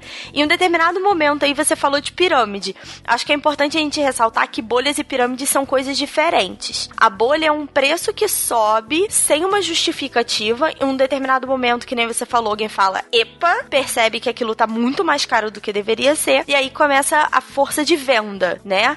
A pirâmide é um esquema em que você tem uma pessoa organizando, ela te promete lucros absurdos, só que ela não consegue te dar esse lucro. Então, como é que ela te paga? Pegando dinheiro de novas pessoas. Então, não é que a pessoa apost... assim, apostou, né? Mas não é que você tenha uma empresa de fundo, você tem alguém que conscientemente não está te entregando os lucros e fraudando essa, esse resultado ao te dar o dinheiro de uma outra pessoa que está entrando esperando os mesmos lucros que você. Ela tem a mesma noção, mas um é um movimento relativamente natural do mercado econômico e o outro é realmente um crime em que você está fraudando resultados. That's not show you! Show me the money! Show me the money! Yeah! Louder!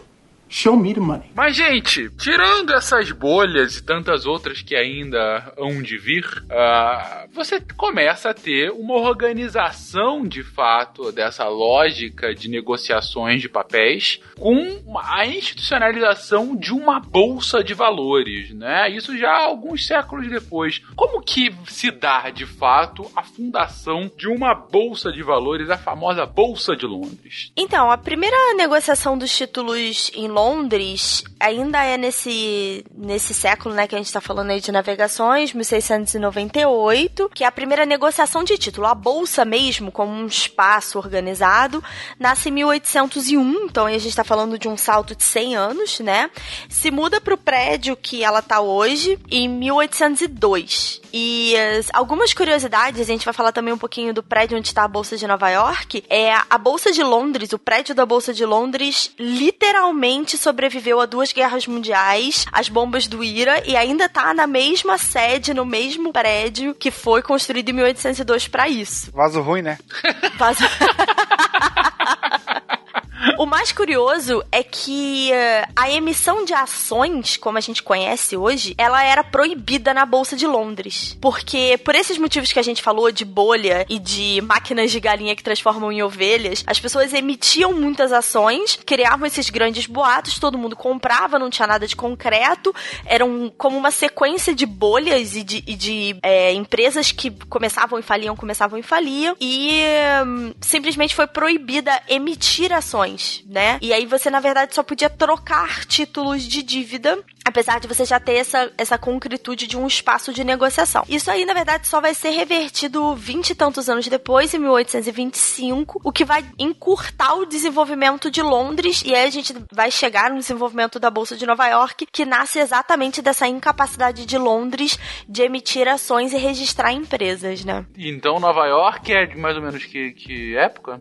Ela é desse período em que Londres está fechada para emissão de ações, que é de 1817. E aí a gente, de novo, tá falando da Bolsa de Nova York, a gente vai chegar na Nasdaq, que aí é uma coisa muito lá no futuro, mas ela é o embrião do mercado financeiro nos Estados Unidos como a gente conhece hoje. Bom, e sempre foi lá em Wall Street, ou a Rua da, da Muralha, como disse eu? A Rua do Muro. Rua do Muro, A Rua perdão. do Muro. Por que esse nome primeiro, né? Por que esse nome? O nome meio que entrega mesmo, por isso Rua do Muro. Quando ainda tudo era mato, vamos dizer assim, você vai ter um muro exatamente onde passa essa famosa estrada, que servia basicamente, pasmem, para impedir que os indígenas entrassem na cidade. E vai ser o point aonde escravos serão negociados, aonde a humilhação pública era oficialmente feita e o lugar aonde Jorginho Washington fez seu juramento Porra, isso tá parecendo a muralha de. a muralha do norte de Game of Thrones. De Westeros, exatamente. Só que não eram os caminhantes brancos, mas sim os caminhantes de pele Os caminhantes vermelhos. É. Claro que o muro foi derrubado, mas a fama fica. É, eu, eu acho muito engraçado, né? Porque as, as funções da, de Wall Street continuam, né? É um ponte de negociação,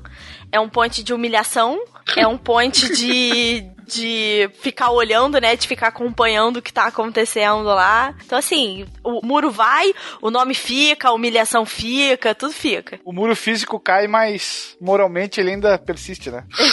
é, exatamente. Cara, se o Trump tivesse estudado um pouquinho mais história dos Estados Unidos, hein? É verdade. Deixa, Mas, deixa enfim. quieto, é melhor não falar, né? E vale lembrar, como eu disse antes, que a Bolsa de Nova York vai crescer muito rápido e vai se tornar um ponto de referência internacional muito rápido, porque ela não tem as mesmas constrições e regulamentações que tinham em Londres. E exatamente por não ter esse monte de regulação, a gente vai ver que ela vai ter um preço, é, essa falta de regulamentação vai cobrar um preço muito alto. Essa é a história das ações e das bolhas envolvendo ações nos Estados Unidos. Você tem ondula, ondas ou pêndulos, né? Momentos de maior regulação que você constringe de alguma forma essa emissão de ações ou negociações das ações, você reduz um pouco esse mercado. Esse mercado volta a crescer em períodos de crescimento econômico, de, de pujança econômica. Você tende a desregulamentar isso, gera uma bolha muito forte, muita gente perde dinheiro e aí puxa de novo pro outro lado. Então, é, você vai ver que é uma história. É curioso, né? Marx dizia que a história é cíclica e a gente tá contando aqui uma história cíclica do capitalismo, né? Que a história meio que vai se repetindo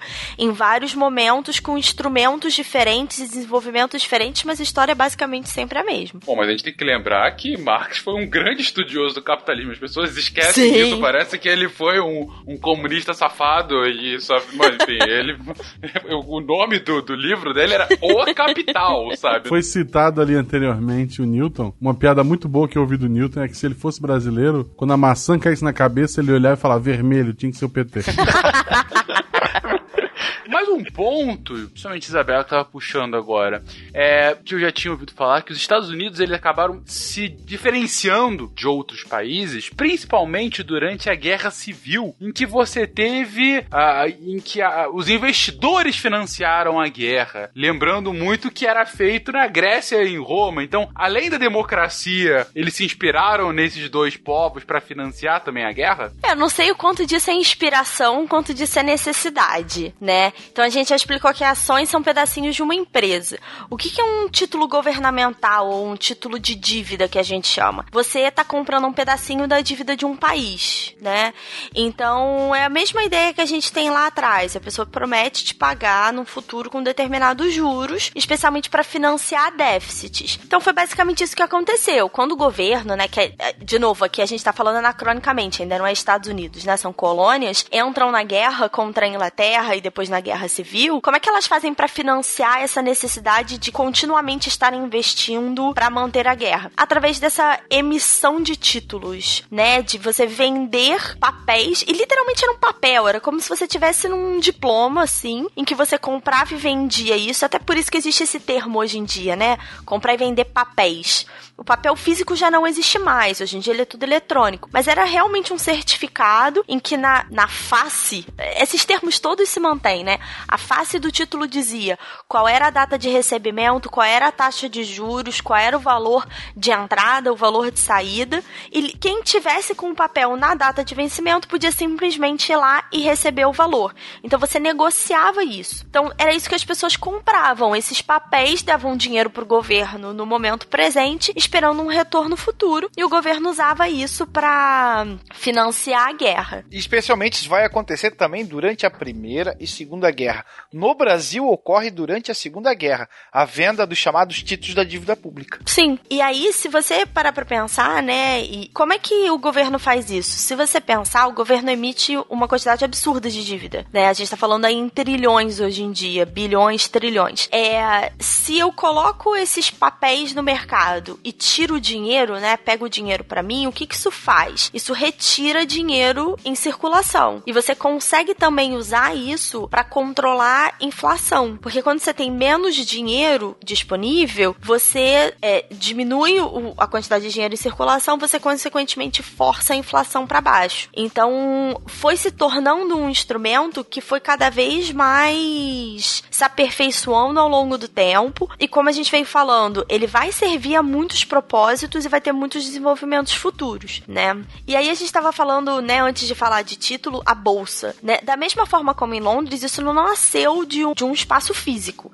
Ela primeiro era feita debaixo de uma árvore, de um tipo buttonwood, que acabou dando origem a um acordo chamado Buttonwood Agreement, né?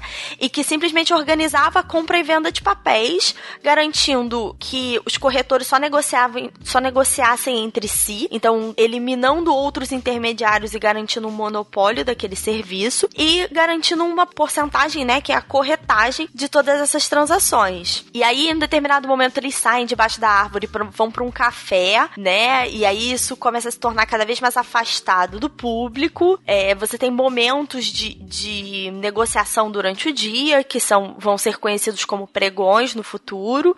Então você começa aí a, a amadurecer a noção de bolsa que a gente tem hoje. Ah, interessante. Interessante que bom, a lógica do mesmo tipo de empreendimento que era feito para as especiarias, mas agora para guerra, né? E a gente tem Sim. que lembrar que a guerra é um empreendimento extremamente custoso, né? Você tá queimando dinheiro o tempo todo, né? Seja com munição, seja com, com comida pro exército. Isso, isso me lembra, não sei se vocês lembram do filme, é, um daqueles filmes do, do Clint Eastwood, que um é Cartas de Hiroshima e o outro é Conquista da Honra, né? isso, né? Isso, Flag isso, of Our Fathers, em, uhum. em inglês. É, tem uma parte desse filme que eu acho muito interessante.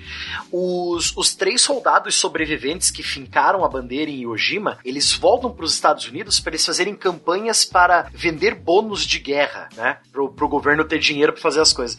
Eu, eu achei interessante uma frase do cara que tá fazendo todo o, o show. Ele fala assim: se a gente não vender tantos milhões de, de bônus de guerra até o final do mês, a guerra acaba em duas semanas porque a gente não vai ter dinheiro para fabricar nada, né? Então eu, eu acho isso muito interessante. E, e eu acho que essa história vai começar a puxar também é a imagem da bolsa que a gente está falando. Porque a gente falou ali do, do, da árvore dos cafés, eles vão construir um prédio, né, na Wall Street. Esse é um prédio super suntuoso, então aí a gente está falando de montantes absurdos de, de, de dinheiro. E aí você começa a ter até um afastamento. Se você pensar hoje, muitas pessoas têm medo da bolsa, tem essa sensação de que é um mundo inatingível, né, inalcançável. E começa nessa época, né, em 1860 65 eles vão construir o prédio da Bolsa de Valores. E só pra vocês terem uma noção, literalmente o prédio exalava cheiros no ar. Tipo Glade, assim, sabe? que solta cheirinhos. Porque ficava, as pessoas ficavam muito fechadas ali dentro. E pra ter a ideia de que eles estavam num lugar agradável e remeter à época que eles negociavam ar livre. Foram construídos grandes cofres no subsolo para assegurar esses títulos. Lembra? A gente tá falando de título de papel ainda, né? Nessa época. E esse é o primeiro momento que você tem o floor, né? Que é o, o chão de negociação, um espaço para as pessoas circularem e negociar negociarem isso. É a verticalização do muro. Sim.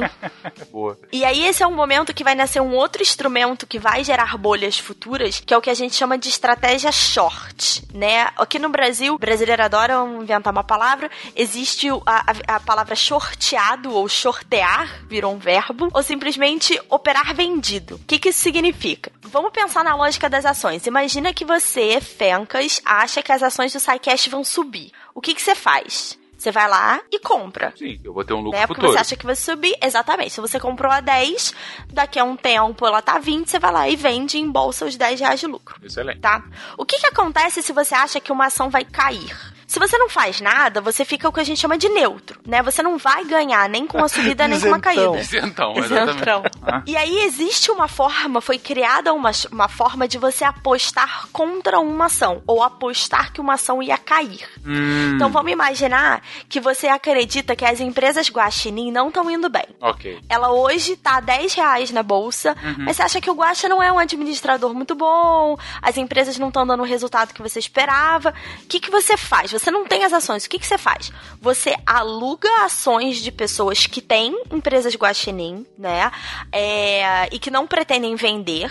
E aí, quando você aluga, essas ações para- passam a estar na sua custódia. Você vai lá e vende. Você fala, pô, mas dá pra vender uma coisa que não é minha? Sim, no mercado financeiro você pode vender uma coisa que não é sua. Então, hoje, empresas guaxinim estão pagando 10 no mercado. Você acha que vai cair. Daqui a três meses, sei lá, as empresas guaxinim estão valendo 7. O que que você faz? Você recompra as ações, me devolve, me paga um juro, um aluguelzinho muito pequeno e embolsa a diferença, né? O que que acontecia nessa época? De novo, a gente tá falando numa época que informação não era disseminada. Pessoas muito poderosas eram donas de empresas, eram ricas e eram donas de jornais. Então, tive- tinham algumas pessoas que compara- alugavam as ações de, de outras pessoas, vendiam, soltavam boatos nos jornais, o preço das ações caíam e eles iam lá e recompravam. O ser humano é um filho da puta, né? Essa é a grande conclusão sempre. Exatamente. De novo, a estratégia short ainda existe hoje em dia. Aham. Né? Mas você não pode forçar a queda das ações ou a subida das ações, né? Isso é chamado de, de inside trading, uma transação ilegal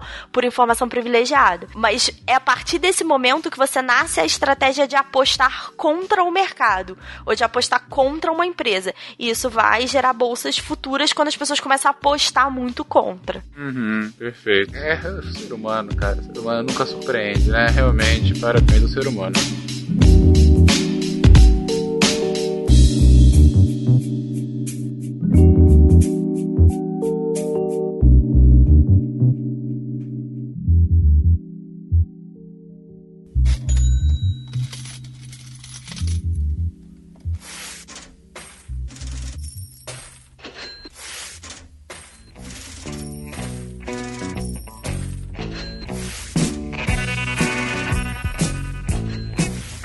Um ponto que a gente tem que estabelecer também é que ah, nesse momento você ainda tem eh, informações desencontradas informações muito lentas, né? É o boca a boca, basicamente, quando muito uma carta trazida por um mensageiro. Mas a gente tá falando aí de. A gente já tá chegando ao meados do século XIX e as primeiras formas de comunicação à distância começam a aparecer. Telégrafo, depois telefone e tal. Como que isso vai impactar essa comercialização? A revolução das comunicações vai representar também uma revolução de você é, fazer o seu negócio na bolsa, ou uma revolução financeira. Antes, como tu bem comentasses, você tinha o mensageiro, o lombo dos animais, isso vai levar muito tempo para que se dissemine, e aí você vai utilizar o quê? Como é que lá em, sei lá, Chicago, você vai saber o que se passa na bolsa de Nova York? Como fazer? Então você vai ter ali, talvez, uma série de intermediários naquele telefone sem fio para que a informação chegue ao seu destino. Mas agora nós temos um fio, que é o fio do telégrafo, um cabo, né? E, e isso vai, vai representar um avanço, tanto de tecnologia como da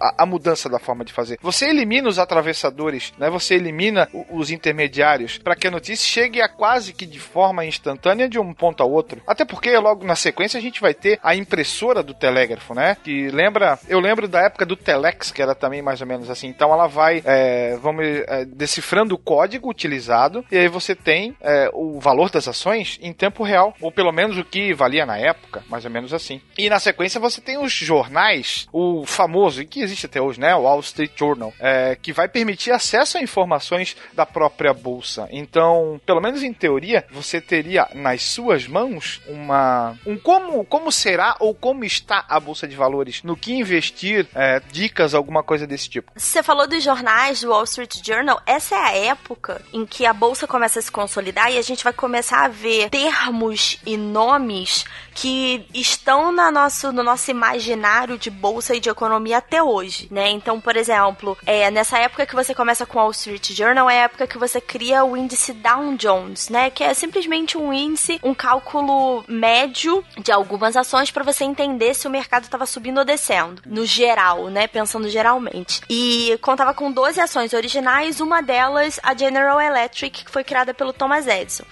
E aí um comentário curioso de como os tempos mudam, é a GE sofreu uma série de quedas aí nos últimos anos, passou com alguns problemas e uma questão de reformulação, e aí no dia 26 de junho desse ano, ela perdeu tanto valor, né, ela veio nessa sequência de perda de valor tão forte, que ela deixou de ser uma das ações que são contadas para o índice Dow Jones. Ela era simplesmente a última ação original do índice Dow, então ela durou de 1889 até 2018. E só pra você ter noção de, de, dessa mudança também de como os ciclos vão se apertando, na, vão ficando menores na economia, há mais ou menos 15 anos atrás a GE era a empresa mais valiosa da Bolsa de Nova York e provavelmente do mundo. Então é um momento que você vê uma grande mudança aí de divisão, né? De criar o índice. Você começa a ver nomes como JP Morgan, que a gente conhece do, do banco. Ele era um banqueiro né, já nessa época, um homem muito poderoso. Ele, na verdade, investiu em ferrovias, ganhou muito dinheiro, criou o banco. Ele, ele investiu em ferrovias e monopólio do aço, né? Ele criou a United States Steel Corporation, né? Sim. E aí essa questão dele de monopólio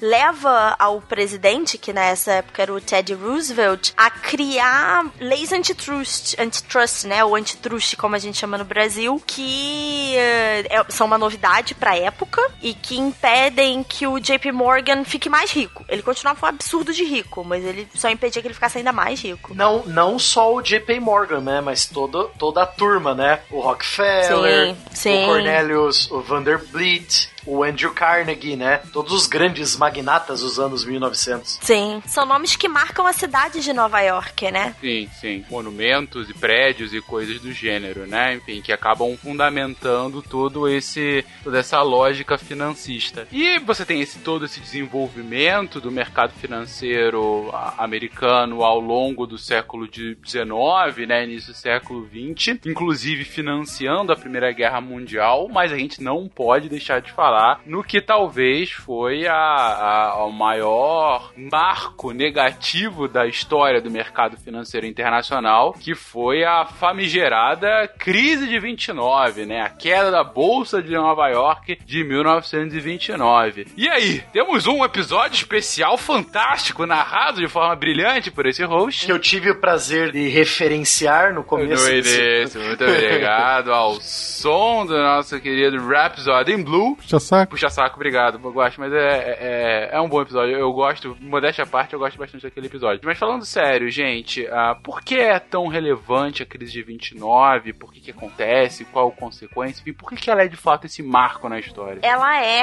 a primeira grande crise econômica causada, né, centralizada numa bolsa. E ela é muito relevante porque ela vai puxar o país inteiro para depressão, né? E aqui a gente não tem que pensar necessariamente eh, anacronicamente, né? Mas pensar num país diferente. O Brasil é naturalmente um lugar onde as pessoas são avessas a investimentos na bolsa. Nos Estados Unidos é o contrário. As pessoas são muito propensas a investir em ações. Então você tem muitas empresas, as pessoas botam muito dinheiro. Então, uma queda na bolsa, né, afeta afeta uma quantidade muito grande de pessoas. E um crash do nível que foi a, crise de 29, né? Em que ela perdeu só 89% do valor dela em três anos, né? É, você afeta o país inteiro. Não só porque você afeta as empresas, as pessoas perdem o emprego, mas as pessoas que perderam o emprego tinham as suas economias investidas na bolsa. E aí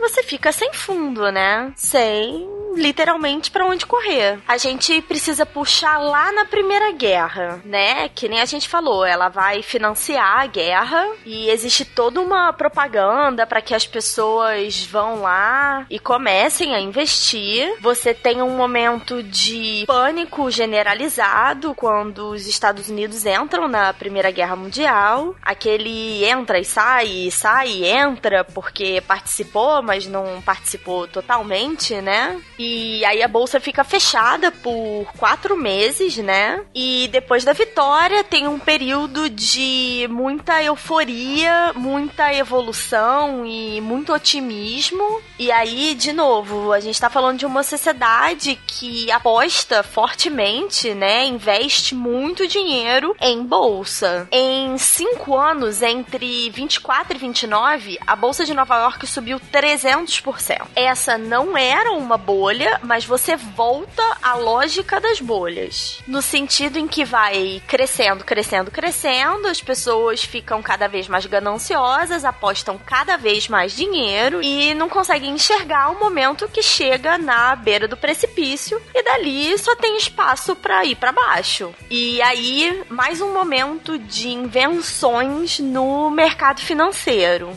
Aqui é um momento em que os corretores estavam estimulando as pessoas a comprarem. E aí as pessoas começam muito a operar ao que hoje a gente chama de alavancado. O que, que é isso? Você aposta um dinheiro que você não tem. Eu pego dinheiro emprestado no banco para apostar na bolsa. Então, o banco tá me emprestando a 5, mas a bolsa tá subindo a 10 todo mês. Então, por que, que eu não vou fazer isso? É muito lógico, eu vou pegar emprestado a 5 e vou aplicar e receber a 10. O problema é quando ele para de te pagar 10. Porque aí você começa a não receber seu dinheiro, você começa a perder, perder o capital principal, e aí não só você perde o seu dinheiro, mas você perde o dinheiro que você pegou emprestado. E isso vira um grande rolo compressor, e o efeito dominó é acelerado, né? Porque você perde dinheiro na bolsa, o banco também perdeu dinheiro, o banco começa a te cobrar o empréstimo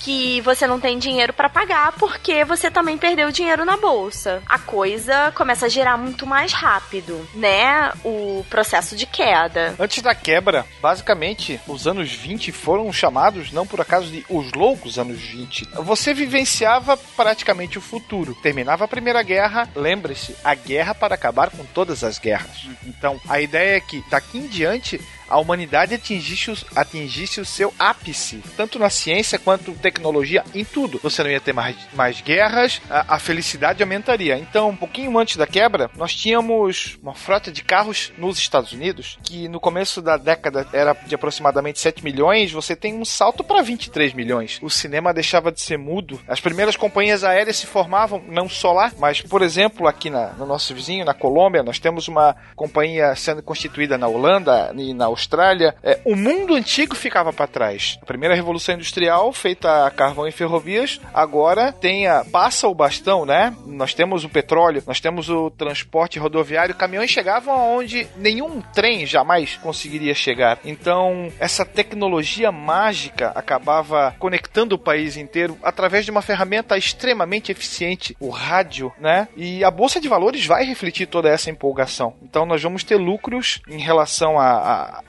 os lucros das companhias acabam indo muito bem. O Google da época, que era a Radio City of America, basicamente a RCA, né? Ela subiu 6.900%, 70 vezes na década de 20. Isso era muita coisa. Entre 28 e 29 a gente vai ter uma guinada de quase 100% na bolsa, somando então o valor, né, de todas as companhias, você chega a dobrar. Ah, realmente muito emblemático esse crescimento que é experimentado ao longo dos anos 20 e de repente você tem um dia em que tudo começa a se desmanchar no ar, né? That not show you! Show me the money! Show me the money! Yeah! Louder! Show me the money. Tem uma lenda, eu acredito que seja a lenda, do pai do John Kennedy, Joseph Kennedy, que era um grande investidor na época. Então, disse que um dia ele estava dando um lustre nos sapatos alemães dele em Wall Street e o engraxate começou a conversar com ele com uma certa desenvoltura sobre quais ações seriam melhores para você comprar, para você negociar e tudo mais. Só que ao invés de ele achar tudo aquilo muito lindo, um momento de, sei lá, congregação entre dois mundos, né? Um cara extremamente rico e um, talvez um cara mais humilde, é, justamente ocorre o inverso. Ele simplesmente saca todo o dinheiro que ele tem e ele afirma que quando o engraxate está dando dicas sobre o mercado, é hora de pular fora. Eu conheço essa história dele no cabeleireiro, né? Mas a essência é a mesma. E a história que eu conheço, ele simplesmente tirou o dinheiro uma semana antes da queda. Porque ele percebeu que se absolutamente todo mundo estava comprando,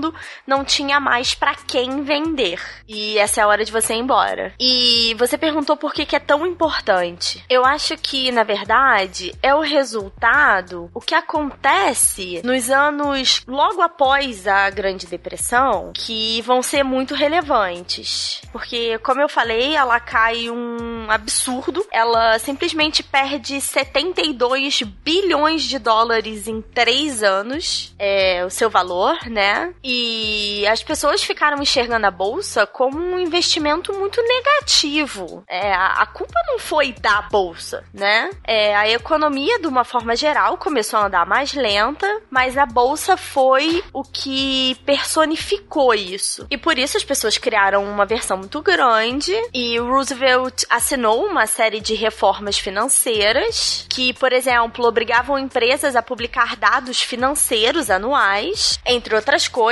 mas essa é uma obrigação que as empresas listadas em bolsa têm até hoje. E tentou deixar o mercado de uma forma mais transparente. A gente só vai ver uma reação em 1954. Mas eu queria fazer um comentário, uma informação engraçada, uma outra anedota. Aqueles confetes, aquela chuva de papel picado que a gente vê nas fotos de que receberam as tropas vencedoras da Segunda Guerra, eram tickets de cotação da Bolsa de Nova York, tickets de preço que foram picotados e que foi lançado sobre os heróis de guerra, né? E eu acho que isso é muito representativo que a bolsa foi nesse período de quanto dinheiro ela levantou para financiar a guerra. E além da, da especulação e da queda na, da renda da população, teve um episódio que aconteceu na chamada quarta-feira de cinzas da, da quebra que é particularmente interessante. O Felipe comentou sobre o Milton Friedman, então ele analisa essa situação e diz que a chave para a Grande Depressão foi o dia 11 de dezembro de 1930, quando o Banco dos Estados Unidos fechou as suas portas. O problema é que o Banco dos Estados Unidos era uma instituição privada e não pública. Só que a forma como essa mensagem é passada faz com que se acredite, imagina, você já está numa situação de tensão total. E aí você vê lá estampado, estampado Banco dos Estados Unidos, ou seja, o país, o banco do país. Entenda-se, um banco público quebrou. E não era essa a realidade. Se fosse o banco da tia Dodó, talvez a situação, pelo menos nesse, nesse dia, poderia ter sido diferente, entende? Exceto pra tia Dodó. e aí ela vai servir, vai ser aquela primeira pedrinha que vai provocar depois a avalanche total. Mas o, o Friedman, ele, ele continua com o argumento que, na verdade, a crise foi, foi provocada pelo Estado. Não, sim. Aí ele fala a questão ali, é, em vez de segurar os juros, eles aumentam os juros para tentar é, inibir as negociações e tudo mais. Foi uma lógica completamente ao inverso, né? Foi quase uma tática bizarra que acabando é, não deu certo, não chegou a frear aquilo que eles achavam que funcionaria como um contrapeso, uma contramedida, e aí o estrago já estava feito. Tem algum dissenso realmente sobre origem, sobre causas de fato e consequências, né, da, da, da crise. O que acontece basicamente é que quando você lê é, livros sobre a crise de 29, que foram escritos por autores clássicos da, do liberalismo, eles vão dizer que foi alguma burrada que o Estado fez, que provocou. Ou, ou algo que o Estado deixou de fazer para ajudar que provoca a crise. Agora, quando a gente lê os autores clássicos mais para esquerda eles vão dizer que na verdade foi justamente o fato do Estado estar tá deixando o capitalismo correr solto que criou a crise. Então, assim, é aí é esse dissenso mesmo, né? Não, não tem um consenso mesmo que eu saiba também, não. No, no caso ali, o, os anarquistas diriam queime. Ah, sim, com certeza. e o PSTU falaria para não votar em burguês. É. Isso, contra o burguês, voto 16. A mais decepção dessa eleição. não, acho que na economia nunca se tem consenso de qual é a causa. Na verdade, que não é um consenso. Nunca é uma causa única. É, tem isso também. É um conjunto de fatores. Pode ser uma que deu um peteleco. Eu sempre lembro de Primeira Guerra. Foi a morte lá do Duque? Não foi. Ela foi só o que empurrou o negócio ladeira abaixo, né? Já tinha toda ali uma situação, né? A gente tá falando de crise 29. A situação econômica dos Estados Unidos não era legal. Ela veio de um período de crescimento muito forte. É natural, a economia vive de.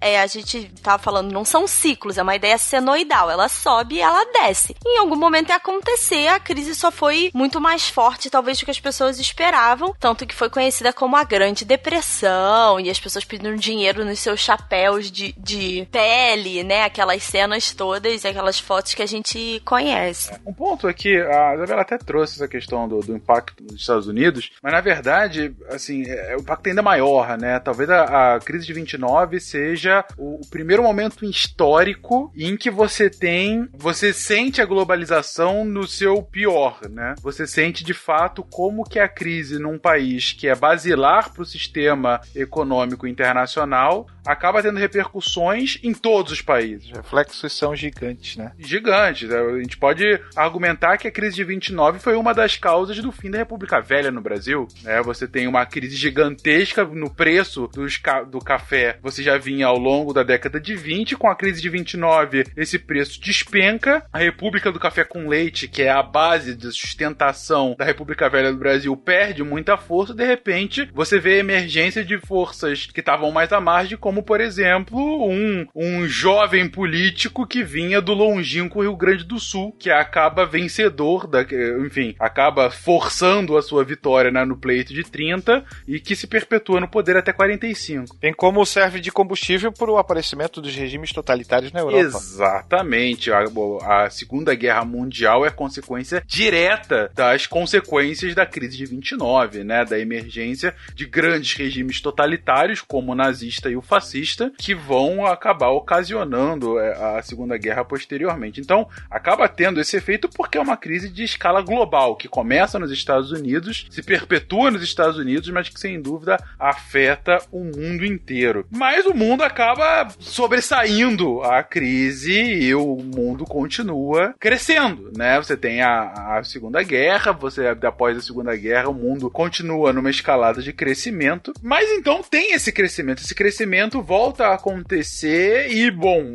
uma crise que dura 25 anos de, de, de um vale, né, de crescimento, mais 54 volta-se aos níveis da bolsa como você tinha antes da crise de 29. E como que continua evoluindo aí esse mercado financeiro, gente? Uma coisa que eu acho que é relevante é como é que essa bolsa volta. Então você começa a ter estímulos de banqueiros e empresários para que a pessoa comum volte a investir na bolsa né, essas pessoas que estavam muito céticas e muito é, ainda abaladas pelo que tinha acontecido em 29, muitas pessoas que já estavam aqui em 54 não tinham vivido a, a crise em primeira mão, mas tinham ouvido histórias, ou eram crianças e ter lembranças de, de pessoas da família que perderam muito dinheiro, que se suicidaram e coisas do tipo. E aí eu acho que uma, uma coisa que é muito curiosa, a gente falou de 54 porque é o momento em que a bolsa volta ao mesmo nível que ela estava em 29. Então ela é um momento de referência, mas as décadas seguintes vão ser cruciais para o desenvolvimento da bolsa, né? Quando a gente pensa, por exemplo, é, nas décadas posteriores, você começa a ter a ideia da diversificação. Hoje, se você para para pensar, é uma ideia muito lógica. Se você tem muitas ações, você tem menos chance de perder dinheiro com elas, porque se acontece alguma coisa com uma empresa, você está protegido. Mas na década de 60 e 70, essa era uma ideia muito moderna, que foi proposta por um economista chamado Markowitz, que uh, uma das pessoas, é, ele era professor ou aluno agora no momento não me lembro, da escola de economia de Chicago, que é super famosa,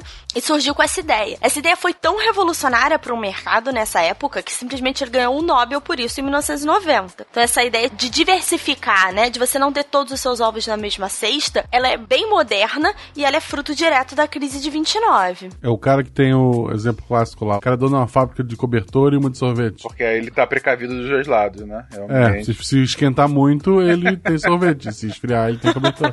É um empreendedor, Renato. That not show you! Show me the money! Show me the money! Yeah! Louder!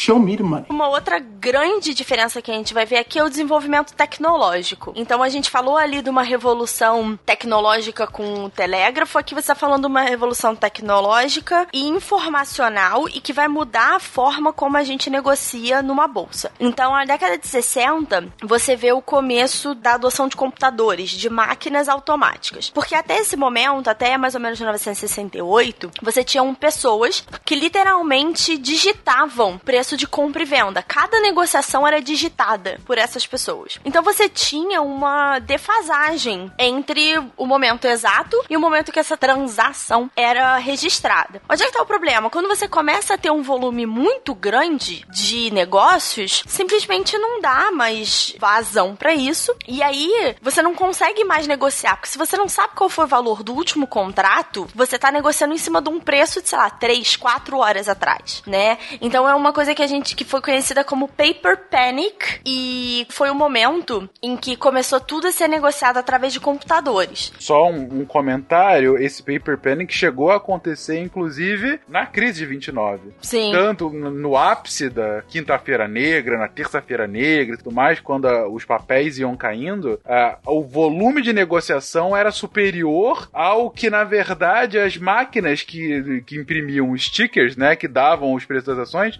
eram capazes de imprimir. Tamanho era a negociação, pra vocês verem como o negócio tava, tava realmente em queda livre, né? É. E aí, não, eu acho que. Porque assim, o momento do Paper Panic da década de 60 é um pouco diferente, porque você, você tem essa adoção de computadores e isso vai ter uma consequência absurdamente grande pros anos que vêm, pros anos que seguem, né, nesse, nesse sentido. Então, a gente tá falando aí de 68 do Paper Panic. Em 1987, você tem um, um exatamente o contrário, você tem um colapso da bolsa causado por computadores, né? Obviamente não foi um computador, não foi uma inteligência artificial tentando derrubar a bolsa, né? Mas o fato de você já ter uma quantidade muito grande da bolsa operada por computadores fez isso acontecer. Existe uma coisa, né, que a gente chama de stop loss. O que, que é isso? Eu, se eu sou um grande investidor, eu não tô lidando com uma única ação, eu tô lidando com uma quantidade muito grande de ações, né? De, tanto de quantidade quanto de variedade, e eu não necessariamente sou capaz de acompanhar o preço dessas ações a cada segundo, minuto, né? Eu não consigo estar tá sempre de olho, né? Eu posso. Muitas pessoas têm outras profissões, reuniões e tal. E aí você coloca como se fosse uma trava. Conforme a ação começa a cair, ela chega num preço que você não tá mais disposto a perder dinheiro. E aí ela aciona uma trava de venda. Então, automaticamente, ao registrar aquele preço, o computador vai lá e coloca um pedido de venda para vender todas as ações que você tem na bolsa. Quando você tem investidores muito grandes apostando na venda das ações, esse preço puxa para baixo. Quando puxa para baixo, aciona o próximo stop loss de uma outra pessoa que estava disposta a vender num preço um pouco mais baixo que o seu. Outra pessoa vende, você continua com a pressão vendedora. E aí o que, que aconteceu? Isso foi é, um dia 19 de outubro, na verdade, de 1987, em que a bolsa caiu num único pregão 23% devido a uma sucessão de stop losses, né? Então assim, as pessoas não necessariamente estavam vendendo é, num primeiro momento, mas acionou uma série de stop losses nos computadores e isso acabou desenvolvendo um efeito cascata. É o famoso departamento? É, basicamente, mas esse é o departamento virtual de vai dar merda. O...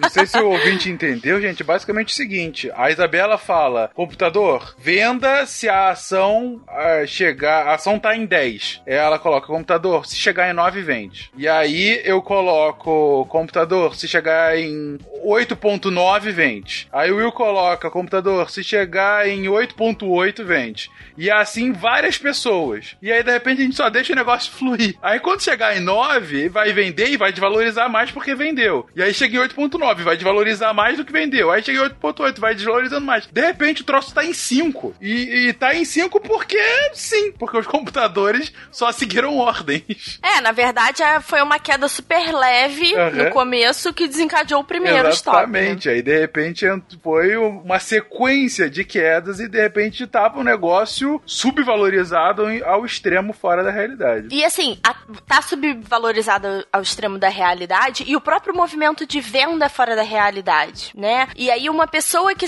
que não tem stop loss, mas que tá vendo a bolsa cair 8% em 30 minutos, desespera e vai vender, né? Instintivo. E aí depois desse dia, a bolsa de Nova York criou um mecanismo que se chama de circuit breaker. É uma quebra de circuito. Quando você tem uma queda muito forte num único dia, né? Aqui no Brasil, se eu não me engano, é o primeiro circuit breaker aciona com 5%, depois com 10% de queda da bolsa. É, o pregão é pausado por um período de tempo, depois ele é retomado. Se a queda continuar, ele pode ser pausado mais de uma vez ou ele pode ser simplesmente encerrado com antecedência. A ideia é você dar uma acalmada no mercado. Esse é Né? mecanismo de vai da merda que é clássico. É um disjuntor. Sim. É, é um disjuntor, mas é bem isso. Um disjuntor. É, é bem isso. Tá todo mundo desesperado. Ai, meu Deus, tá caindo, vou vender. Ah, tá caindo, tá caindo, tá caindo. É, é o que a gente explicou pro computador, mas com os humanos, né, também. O dia da delação do Joesley teve um circuit breaker. Exatamente, porque qual foi a lógica? A lógica é: caraca, a delação do Joesley e o presidente Temer, que já é o vice-presidente que assumiu, ele agora vai cair. E o que, que vai acontecer? A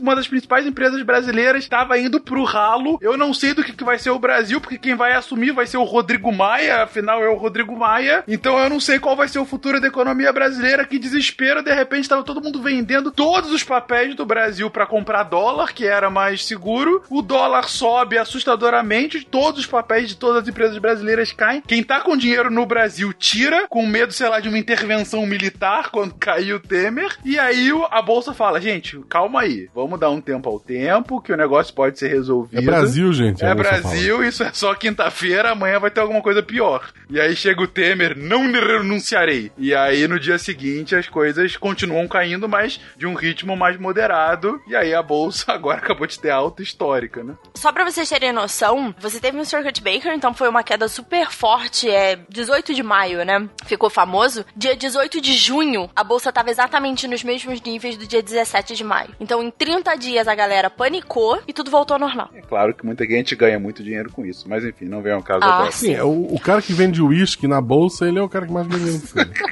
Você não precisa estar na bolsa, né? Você só precisa saber pra quem vender o uísque. É uma piada.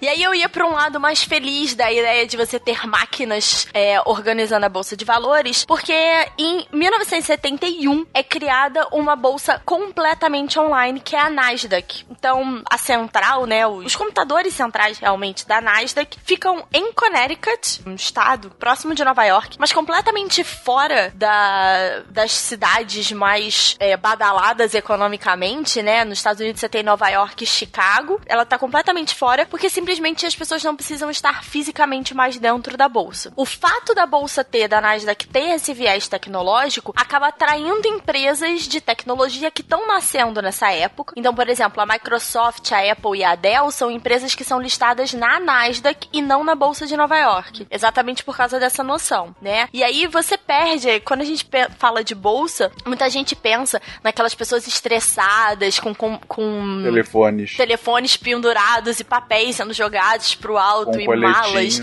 painéis luminosos e tal. Na Nasdaq isso nunca aconteceu. Isso sempre foi feito via online. É um gordo pelado com quatro telas. Basicamente. Basicamente. E aí, assim, momentos irônicos da história, né? A bolsa, a gente falou aí de quedas de bolsa, de delações, de crises. Teve um dia que a, quem causou a queda de uma bolsa foi um esquilo. Um esquilo simplesmente derrubou a bolsa nos Estados Unidos. Literalmente. Como? então, a Nasdaq é essa central de computadores automatizada. E aí, em 1987, um pobre esquilo desavisado entrou na rede de transmissão de energia da cidade de Trumbull, no estado de, de Connecticut, né? E uh, simplesmente cortou a energia. Ele entrou em algum lugar, sofreu o choque, foi eletrocutado. Morreu? E isso. Morreu.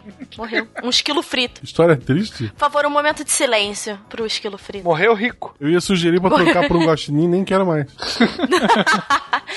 pois é, e aí você vê como a tecnologia é uma faca de dois gumes. Você fala assim, pô, não é possível que uma bolsa completamente tecnológica não tenha um gerador reserva. Eu vou falar, tinha. Só que depois que eles conseguiram achar o, o esquilo, descobrir que o problema tinha sido o esquilo e devolver a energia, foi um pico tão alto que eles fritou os geradores da Nasdaq. E aí a bolsa caiu de vez. O que estava sendo só instável, ela caiu de vez. Então, assim, foram 82 minutos fora do ar, sem a cotação automática da Nasdaq, o que, segundo contas, fez com que 20 milhões de ações não fossem negociadas em 82 minutos, por causa de um esquilo frito. Eu achei que tu ia dizer que quando for no gerador reserva tinha outro esquilo.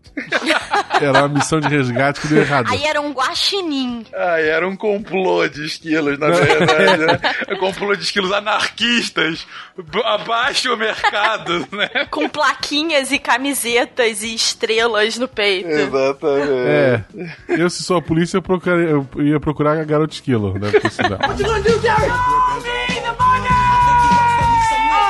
Fechar aqui o episódio, gente, até porque a gente já falou do, do subprimes mais recente, a gente não pode deixar de falar de uma das bolhas mais famosas, enfim, da galera da nossa faixa etária, talvez. A gente acompanhou isso bem, porque a gente acompanhou a ascensão da internet e acompanhou as bolhas dos .com. Aquelas, vocês talvez tenham acompanhado o início da internet, quando tudo era mato, você se lembra daqueles sites revolucionários que falavam que iam entregar pizzas para você e tinha lá o pizza.com.br quando você tinha ainda conexão de escada. Aqui no Brasil era menos comum, mas nos Estados Unidos você tinha esses empreendimentos suntuosos online e que a internet veio para ficar e é o melhor empreendimento possível. Mas e aí, por que, que explodiu essa bolha? Cara, se fosse escolher uma palavra, eu ia dizer que é frenesi, né? Frenesi. É, porque era tudo muita novidade. As pessoas ficaram maravilhadas com essa ideia da internet, começaram a investir muito nessas ações. Essas ações foram levadas para a bolsa. Quando uma ação entra na bolsa, ela passa por um processo que a gente chama de IPO, Initial Public Offering, ou uma oferta pública inicial. O que, que é isso? Você vai para a bolsa e fala: olha, essa é a empresa que eu tenho, é, eu acho que ela vale tanto, mas no futuro ela vai valer 5, 6 vezes mais. Eu estou disposto a abrir mão de tantas ações da minha empresa e por isso eu acho que ela vai valer, sei lá, dois reais hoje para você ter um lucro absurdo no futuro. Então esse processo de colocar a ação na bolsa, né, de você apresentar essa ação à bolsa, acabou maquiando muito. Algumas vezes de forma maldosa, né, realmente para ganhar dinheiro, mas acho que muitas outras é uma coisa até ilusória. As pessoas realmente acreditavam que a internet, aquela mágica de ver uma imagem, né, que a pessoa te enviou através da internet, que você falava e se conectava com as pessoas, aquilo realmente ia mudar o mundo. Só que a gente tá, e aí sim a gente tá falando de uma bolha, chegou ao ponto de essas, essas ações recentemente listadas em bolsa crescerem três ou quatro vezes em um dia. Então é, é, são 300, 400, 500% de lucro em um único dia de pregão, né? E aí, por isso que eu chamei de, de, de frenesia, muito acelerado, é um, uma quantidade muito grande de empresas que entraram e, e que se colocaram e, e, que esperavam realmente obter é, lucros com isso e nem todas conseguiram, né? O pico, o ponto da virada, é, foi estimado.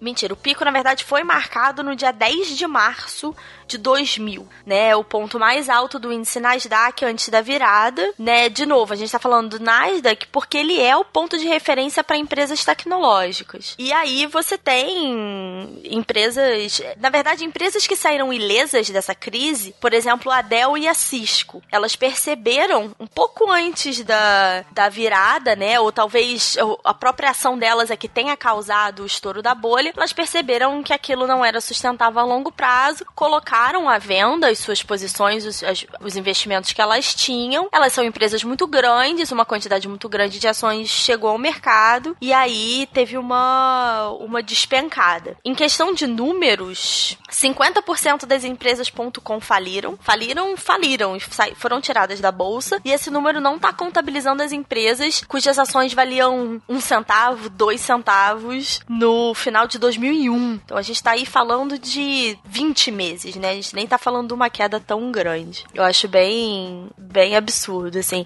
Só para as pessoas terem noção da dimensão, né? A Amazon, em 10 de março de 2000, valia 100 dólares na, na bolsa, na Nasdaq. No ponto mais baixo, ela bateu em 7 dólares. Então foi uma perda de 93% do valor. É um, um derretimento. E todos nós sabemos que a Amazon é uma das empresas que não só sobreviveram à bolha das .com, como era uma das vencedoras das bolhas ah, da .com. Hoje, é hoje a cotação da Amazon hoje fechou, eu fui olhar, em 1.530 dólares. Você, querido investidor, que comprou ações da Amazon a 3 dólares, talvez tenha ganhado um pouquinho de dinheiro nessa um valorização. Você que comprou ações da Amazon, já ouviu falar no patronato do Sycast? Olha!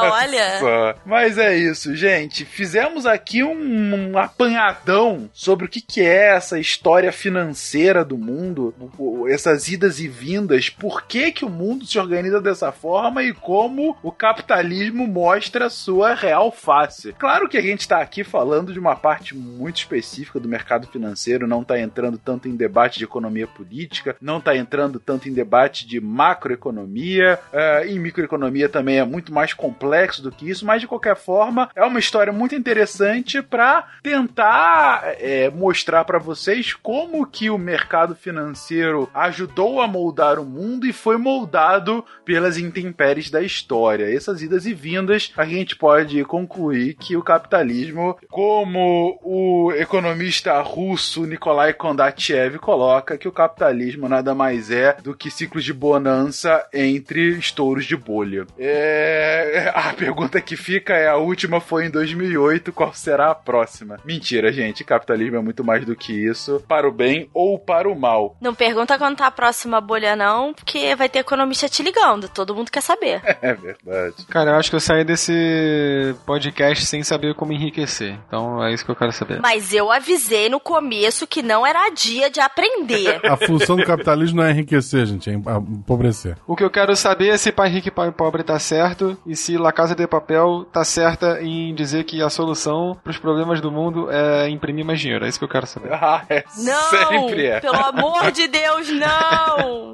o ser humano é incapaz de lidar com dinheiro. Ponto. Sim. É, essa é a grande conclusão. Se tem alguma dica que pode ser dada, é que se tu tem 50 reais, tu tem 50 reais. Se tu tem 49 reais, tu não tem nada. Não dê para ninguém os seus 50 reais. Isso. Se tu pegar o teu marido no, no, no motel, guarda 50 reais.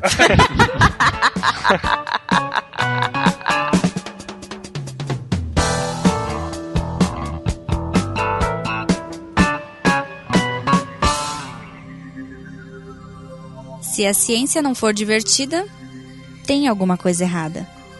Tem que ser divertida. A coisa mais divertida que tem é a ciência.